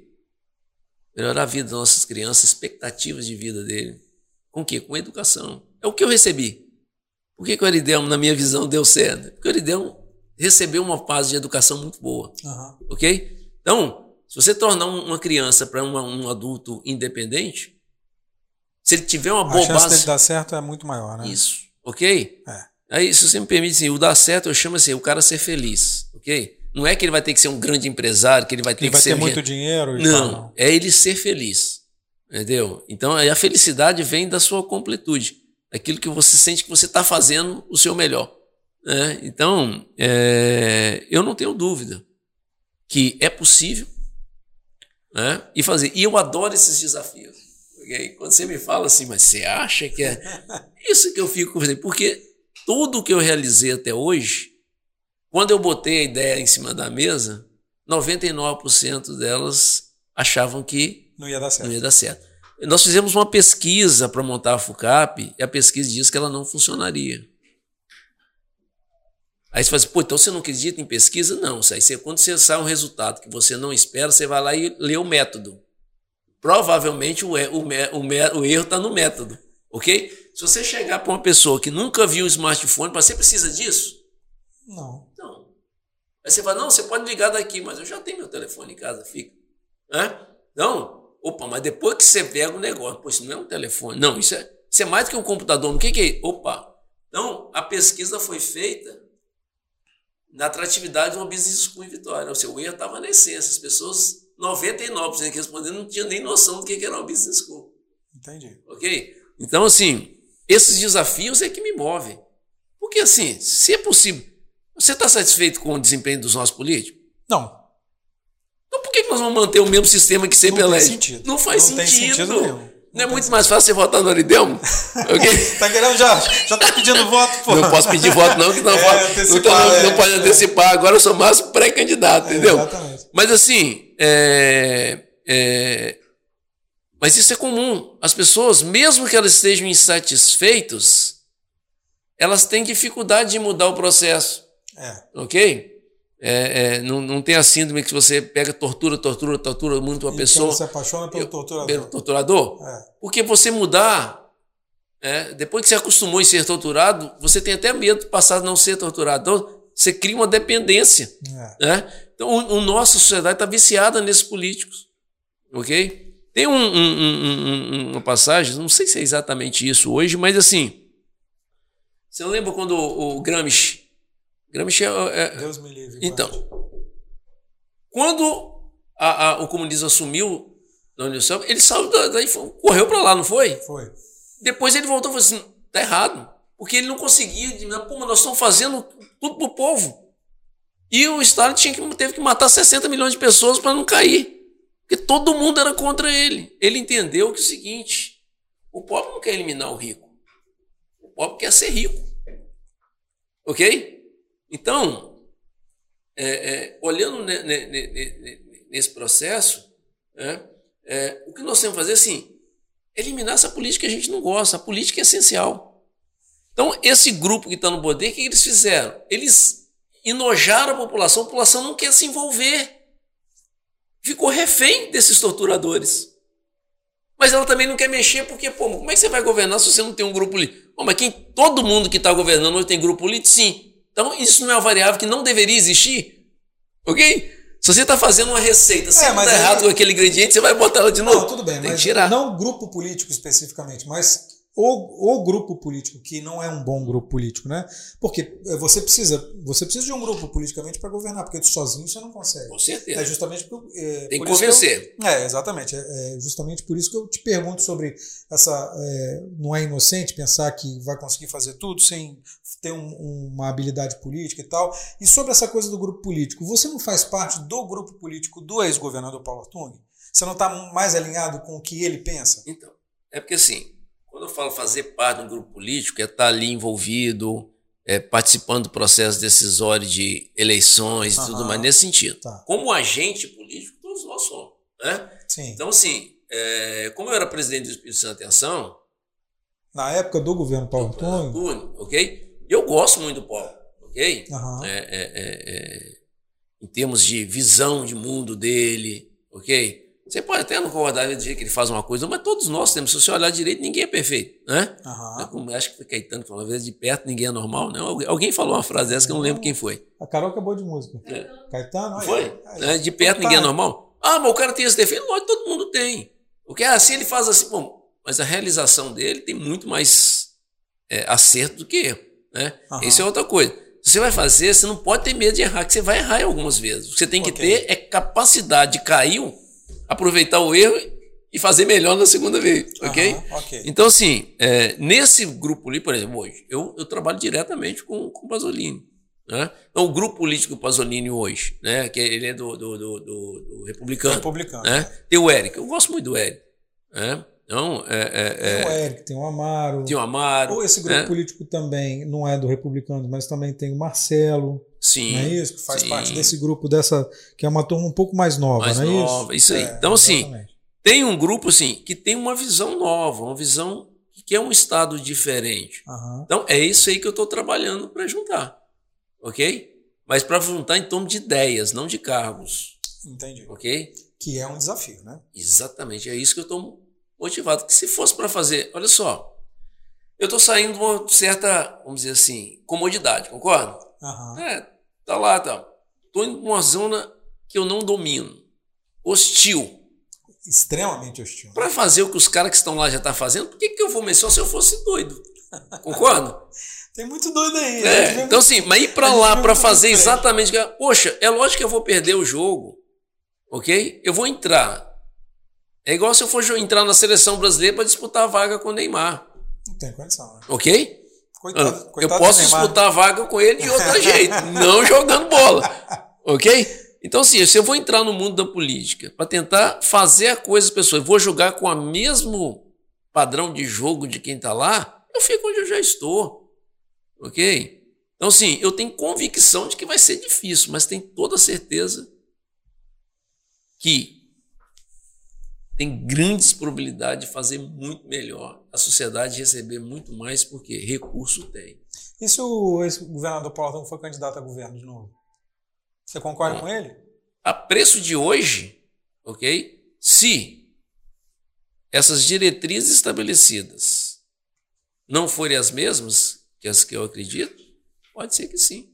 O que, que significa isso? Me traduz que eu não entendi isso. Porque assim, é, você, para fazer o que você lembra, nós tínhamos um grupo político, uhum. ok? Conhecendo o Paulo do jeito que eu conheço, dificilmente ele faria coisas de que eu não concordaria. Entendo. Ok? Mas se houver, podemos chegar a ser candidato. Mas eu não acredito que isso vai acontecer. Uhum. Né? Então, assim, a probabilidade de o Paulo tomar caminhos que não sejam nós é próximo de zero. Então, a probabilidade de estarmos juntos, se ele viesse a governador, seria grande.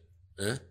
É, Isso então, significa até fazer parte de uma equipe futura, se o governador sim, se elegesse de novo? Sim, não tem. Não é o, o, o meu propósito, mas poderia chegar a um ponto dele. Assim, e o Estado teria muito a ganhar. Eu gosto muito do Paulo, Paulo a visão do Paulo. Paulo pegou o Estado nas últimas posições. É. Então, quando o Paulo assumiu nesse último mandato dele, a nossa educação estava em no 14 lugar de nível nacional, entregou em primeiro lugar. Não que ela esteja boa, é porque é primeiro lugar comparando com os outros que são muito ruins também. É. Né? Mas. Esse nivelamento por baixo da educação no é, país. Mas é que, é, que é triste. É. Eu até falava sempre que ó, podemos comemorar porque melhoramos, mas temos que ter realidade que estamos muito longe do ideal. É. Né? E, então, assim, é, a segurança pública, os números de homicídios caíram né, desde o governo até o final. Pegou o governo com uma situação financeira muito desagradável, entregou numa boa situação financeira, foi dado continuidade no processo, ou seja, isso parece que é um valor já. Por isso que eu acredito, né? que hoje um dos poucos estados que é um valor da sociedade é o equilíbrio fiscal do governo é a Santo. É, exatamente. Se não o único, né? Isso, se não o único. É. Então, assim, você vê a esquerda ou a direita, todo mundo fala, todo mundo fala, não, mas nós vamos preservar. Você virou um valor. É. Por isso que eu acredito. E é muito difícil fazer isso. E o Paulo conseguiu fazer. Quem é o, o maestro disso? É o Paulo. Né? Então, assim, é, é, é, mas Paulo, quando ele terminou, ele, ele falou: seria um ciclo. Ok? Uhum. Então, é, eu não acredito que ele venha, porque sei, acompanhei os anos de governo de perto dele e o sacrifício é muito grande. Né? Você está disposto a esse sacrifício? Por quatro anos, sim. E feliz da vida. É, então... E você está disposto a deixar a empresa que você construiu, que você levou anos para construir, que você na qual você acreditou e as pessoas não acreditavam, você está disposto a deixá-la de lado? Não, ela já está, não, não é deixar de lado, não. Nós montamos um processo de governança que já existe na literatura. Ok. Né? Nós okay. montamos um conselho. Mas você, você concorda e eu estou feliz da vida. E se você tivesse que escolher entre a sua vida que você construiu, a sua empresa e uma atividade pública? Você está dizendo assim, se olha, você se você for para a atividade pública, sua empresa vai morrer. É. Ok? O que, que você escolhe? A sua empresa ou a administração pública? Se eu tiver a convicção de que eu consigo fazer um trabalho aqui tão bom quanto, eu ia pensar duas vezes. Se eu já não tá, tivesse. Já político, tá vendo? Não, se eu tivesse. Você tá me enrolando para responder. Se eu tiver certeza de que eu não vou conseguir, foi igual você falou assim, é muito mais difícil fazer tal, tal, e eu preciso salvar isso aqui, eu salvo isso aqui. Porque a, a, a FUCAP, ela, ela mudou o padrão de ensino superior no Estado. Ela deu um novo, um novo caminho para gente. Mas se você pegar lá em 2011, 2010, foi a primeira vez que a FUCAP foi ranqueada em primeiro lugar, vê qual era o desempenho das instituições privadas de ensino superior e compara com hoje. Toda vez que você tem um corredor bom na frente, todo mundo corre mais. Entendeu? É, é a lebre, né? Isso é, aí, é. ok? Então, é, eu, eu, Mas a lebre é o, o, primeiro corredor que perde o gás também. Isso. Se ela. A maioria da, da historinha é essa, né? É. Então, assim, é, se a gente pegar essa experiência hoje, você botar. Isso aí você tem um dilema ético aqui no meio, né? É, pô, você vai largar? Olha, a preço de hoje, né? É, eu acreditar que esse fato está mal e eu vou lá e vou ser o salvador da pátria, ok? Suponhamos. É muita arrogância minha também.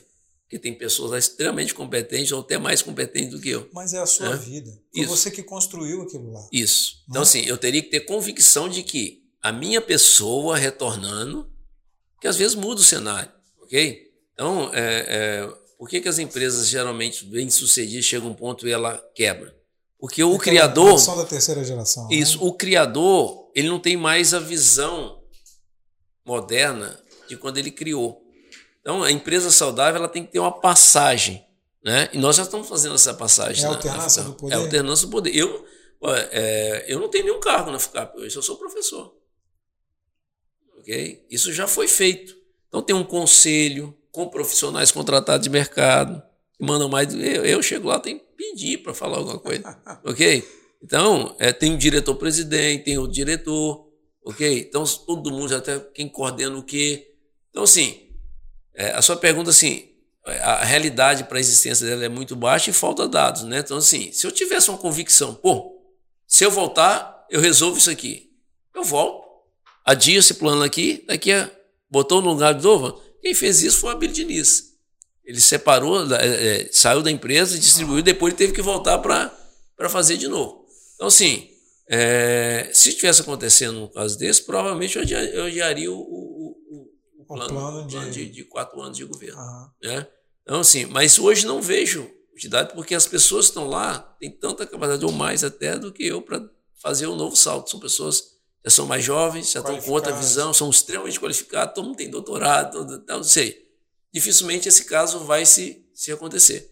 Né? Então, é, eu tendo certeza de que eu voltar, eu resolvo se ela estiver fechando, vamos dizer assim. Você volta. Eu volto.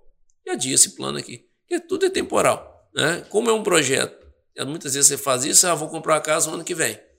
Muda a situação, se adia o plano para três, quatro anos e você não abandona o plano de ser útil. Para assim, o sentimento que me dá é a vontade de ser útil, entendeu? de realizar. Né? Lembrando lá de novo, o Soldado Rai, é fazer valer a pena. É, né? E até aqui, é, com esses trancos e barrancos, mudando, tal, tal, tal, eu fico extremamente satisfeito. Eu falo com as pessoas, né? eu trabalho muito, as pessoas, mas você, por que você continua trabalhando? Cara, eu não vejo diferença, ok? Se eu estou aqui trabalhando, falo, vamos tomar uma cerveja? Vamos! E a felicidade, eu continuo no mesmo no, no mesmo nível. Né? Sou obrigado a concordar que a felicidade dentro de uma cerveja é muito grande mesmo. Né? Então, assim, mas assim, vou lá e faço uma coisa, faço outra, tranquilo. Aí o pessoal fala, de vez em quando, olha isso, pô, tô sem fazer, eu vou lá para ficar pro sábado. Eu fico lá domingo, pô, estudo, penso e tal. Pô, saio de lá feliz da vida, senhor. Então, assim, eu não vejo o trabalho como sendo. É, é, isso eu acho que eu sou privilegiado mesmo, que eu vejo o trabalho como uma realização. Eu não vejo isso como uma fonte de ganhar dinheiro. Okay? Eu não olho para o trabalho como um meio de ganhar. Tantas vezes que eu larguei as coisas sem nem olhar para trás. Né? E todas as vezes fui chamado de maluco, que parece ser maluco. Mas é porque você olha para o trabalho não como um complemento da sua vida, e sim como um complemento de renda. Ok? Então. Mas é a sua vida, né? É. Então, assim, mas eu talvez tenha sido, vamos dizer assim, é, privilegiado de não ter essa, essa, essa, esse limite construído claramente na minha mente. Então, eu extrapolo de um lado para o outro aí. Mas você vai ser governador. É. Ah, você vai ser secretário de Fazenda. É. Poxa, mas seu patrimônio todo fica à sua disposição. É. Qual o problema? Eu não vou fazer nada errado. Ok? Eu não tenho a mínima chance de fazer nada errado. Ok? Posso errar e com erro ser punido. Por exemplo, é, sei lá, Andei comprar um negócio lá e não podia ter comprado. Ah, mas era útil. Ah, mas a lei não, não percebi a lei. Mas isso é um erro técnico, não é uma maracutaia. Né? Ah, nas minhas empresas eu já errei diversas vezes. Mas eu comprei com certeza. Aí fiz um investimento que eu tinha certeza. Ah, vamos contratar fulano que vai. O cara não funcionou. Ok? Opa, errei. Né? Mas são erro técnico. Você só tem que, na gestão, o quê? acertar muito mais do que você erra. É. Mas erro vai ter. E se você olhar, você vai achar os melhores proveitos vão estar nos erros, entendeu? Porque você aprende muito mais com ele. É, mas aí é um, um aprendizado que às vezes o serviço público não permite, né? É. Aí, é aquele negócio. Às vezes não, né? a maioria das vezes é. não permite. O erro técnico tem um tipo de, de, de, punição, né? E o erro do dolo, aí é um outro tipo, é. né? Eu não, não, não, tenho receio nenhum em errar, né? eu não vou fazer o dolo, não sei, fazer o negócio com segundas intenções, ficaria onde eu estou. Professor Aridelmo Teixeira, o já anunciado candidato a governador em 2022. Pré-candidato. Pré-candidato, não pode? Candidato não pode ainda, né? Sim. Mas é o primeiro, eu acho. Eu acho que ninguém anunciou pré-candidatura ainda não. É, porque isso é a vantagem do novo. Então, pessoal, você, até falou uma hora que ia falar do novo e tal, é tal, tal. É, Foi bom que você falou. É, então, essa história do novo, do esse, novo. Esse, esse, esse, essa saída do trilho do então, novo aí. Eu não, eu não chamo de saída do trilho, não. Acontece é o seguinte: é um processo previsto. Que sentido? O novo que está fazendo partido como todo mundo faz? Olha só. Teoricamente, não. Isso. Olha só como é que é o novo. Você sabia que se você for dirigente do novo, diretor, um diretório, até parente de terceiro grau seu não pode ser candidato pelo partido? Para que, que é isso? Governança. Ok? Para que, que serve o diretório? Para fiscalizar os mandatários. Você foi eleito, o diretório, a função dele é não é, fiscalizar. é te fiscalizar se você está seguindo os princípios e os valores do partido. Ok? Então, não só do eleito, não, do militante também. Ok? Então, opa, tá lá. Como é que acontece? Se você olhar, sabe quantos partidos no, no, no Espírito Santo tem o diretório definitivo?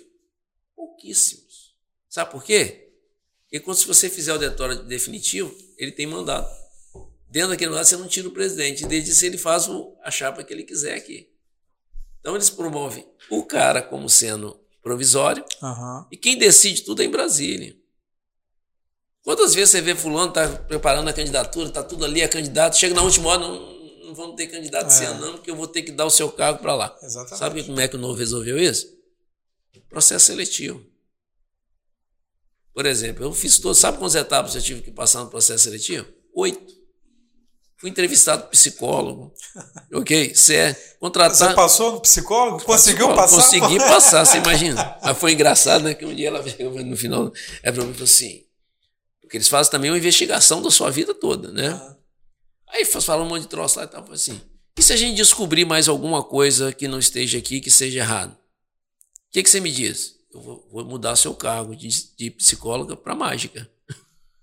Você falou isso para ela? Falei isso para ela. Então, assim, o processo de, de, de, de, de, de depuração do candidato. Não é você querer ser candidato e fazer um acordo político com seus amigos, você vira candidato no local, não. Então, eu tinha que apresentar soluções de problemas que eles me apresentavam em entrevistas com cinco pessoas.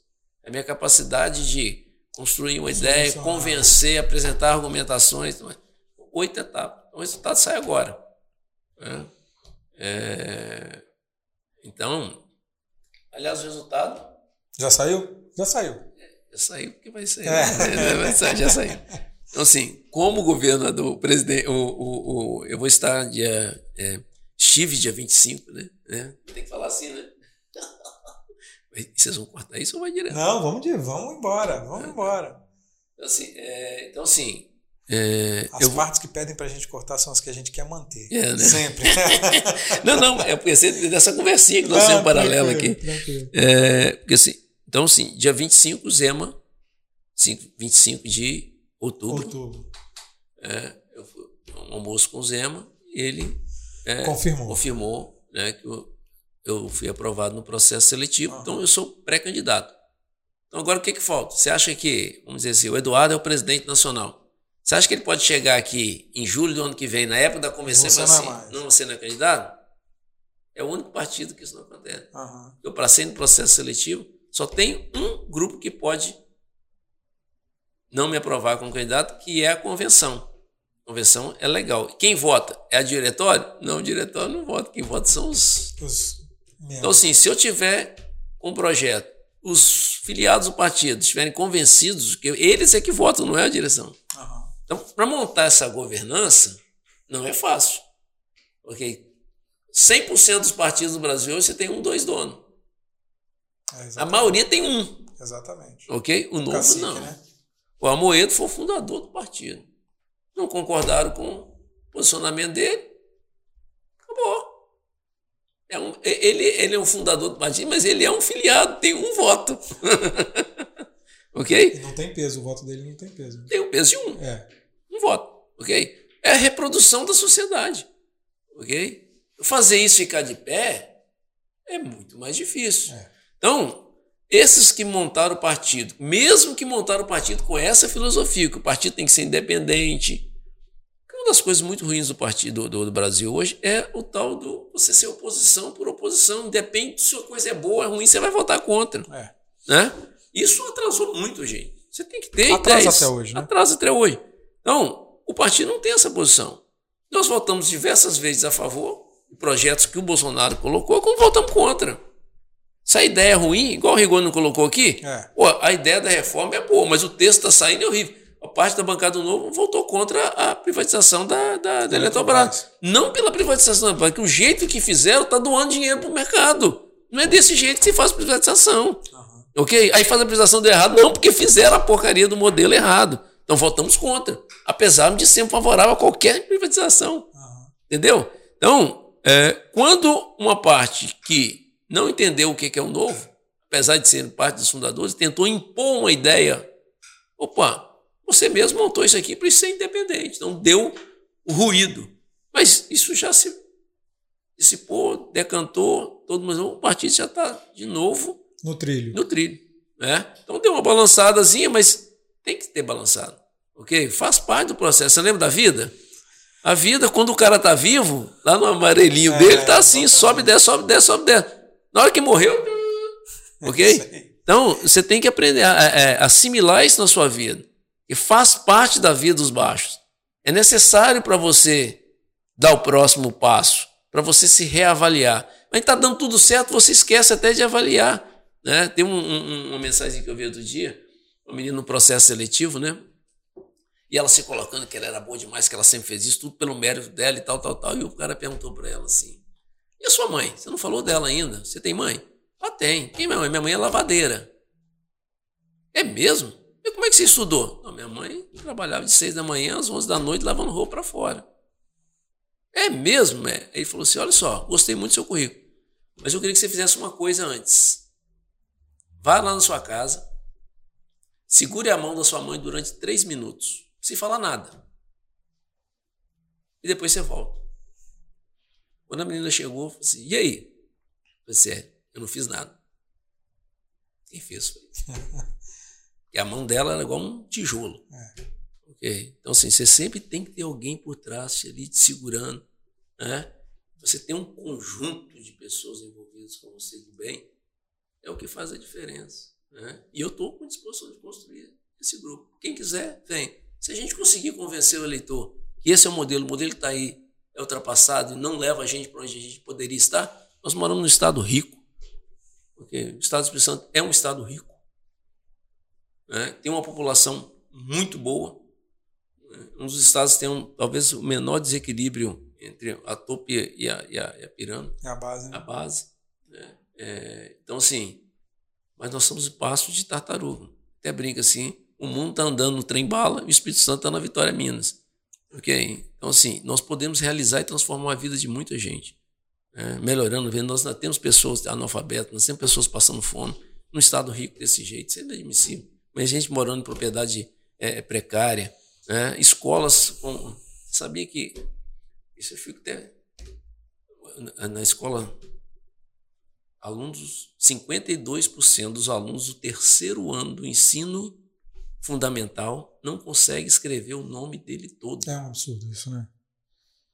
Isso é um absurdo. Mas isso, assim, é, se eu não acreditasse muito na, justiça, na liberdade, dava vontade de dar uns bufetes, não, não devia ter. Entendeu? Mas, assim, assim é, é, é, é a sociedade que nós estamos. E achar que você tem que continuar sendo governado por esses grupos formados por esse concharro político é, no mínimo, insano. Ok? Então, isso que me deixa muito animado, que a sociedade vai entender. Entendeu? E nós vamos chegar lá. Falou primeiro pré-candidato ao governo do Estado em 2022. Isso aí. Aridelmo Teixeira, muito obrigado pela conversa, que rendeu pra caramba, né? Bom, também gostei muito. Ótimo, valeu. Muito legal. É isso aí. Um abraço, pessoal.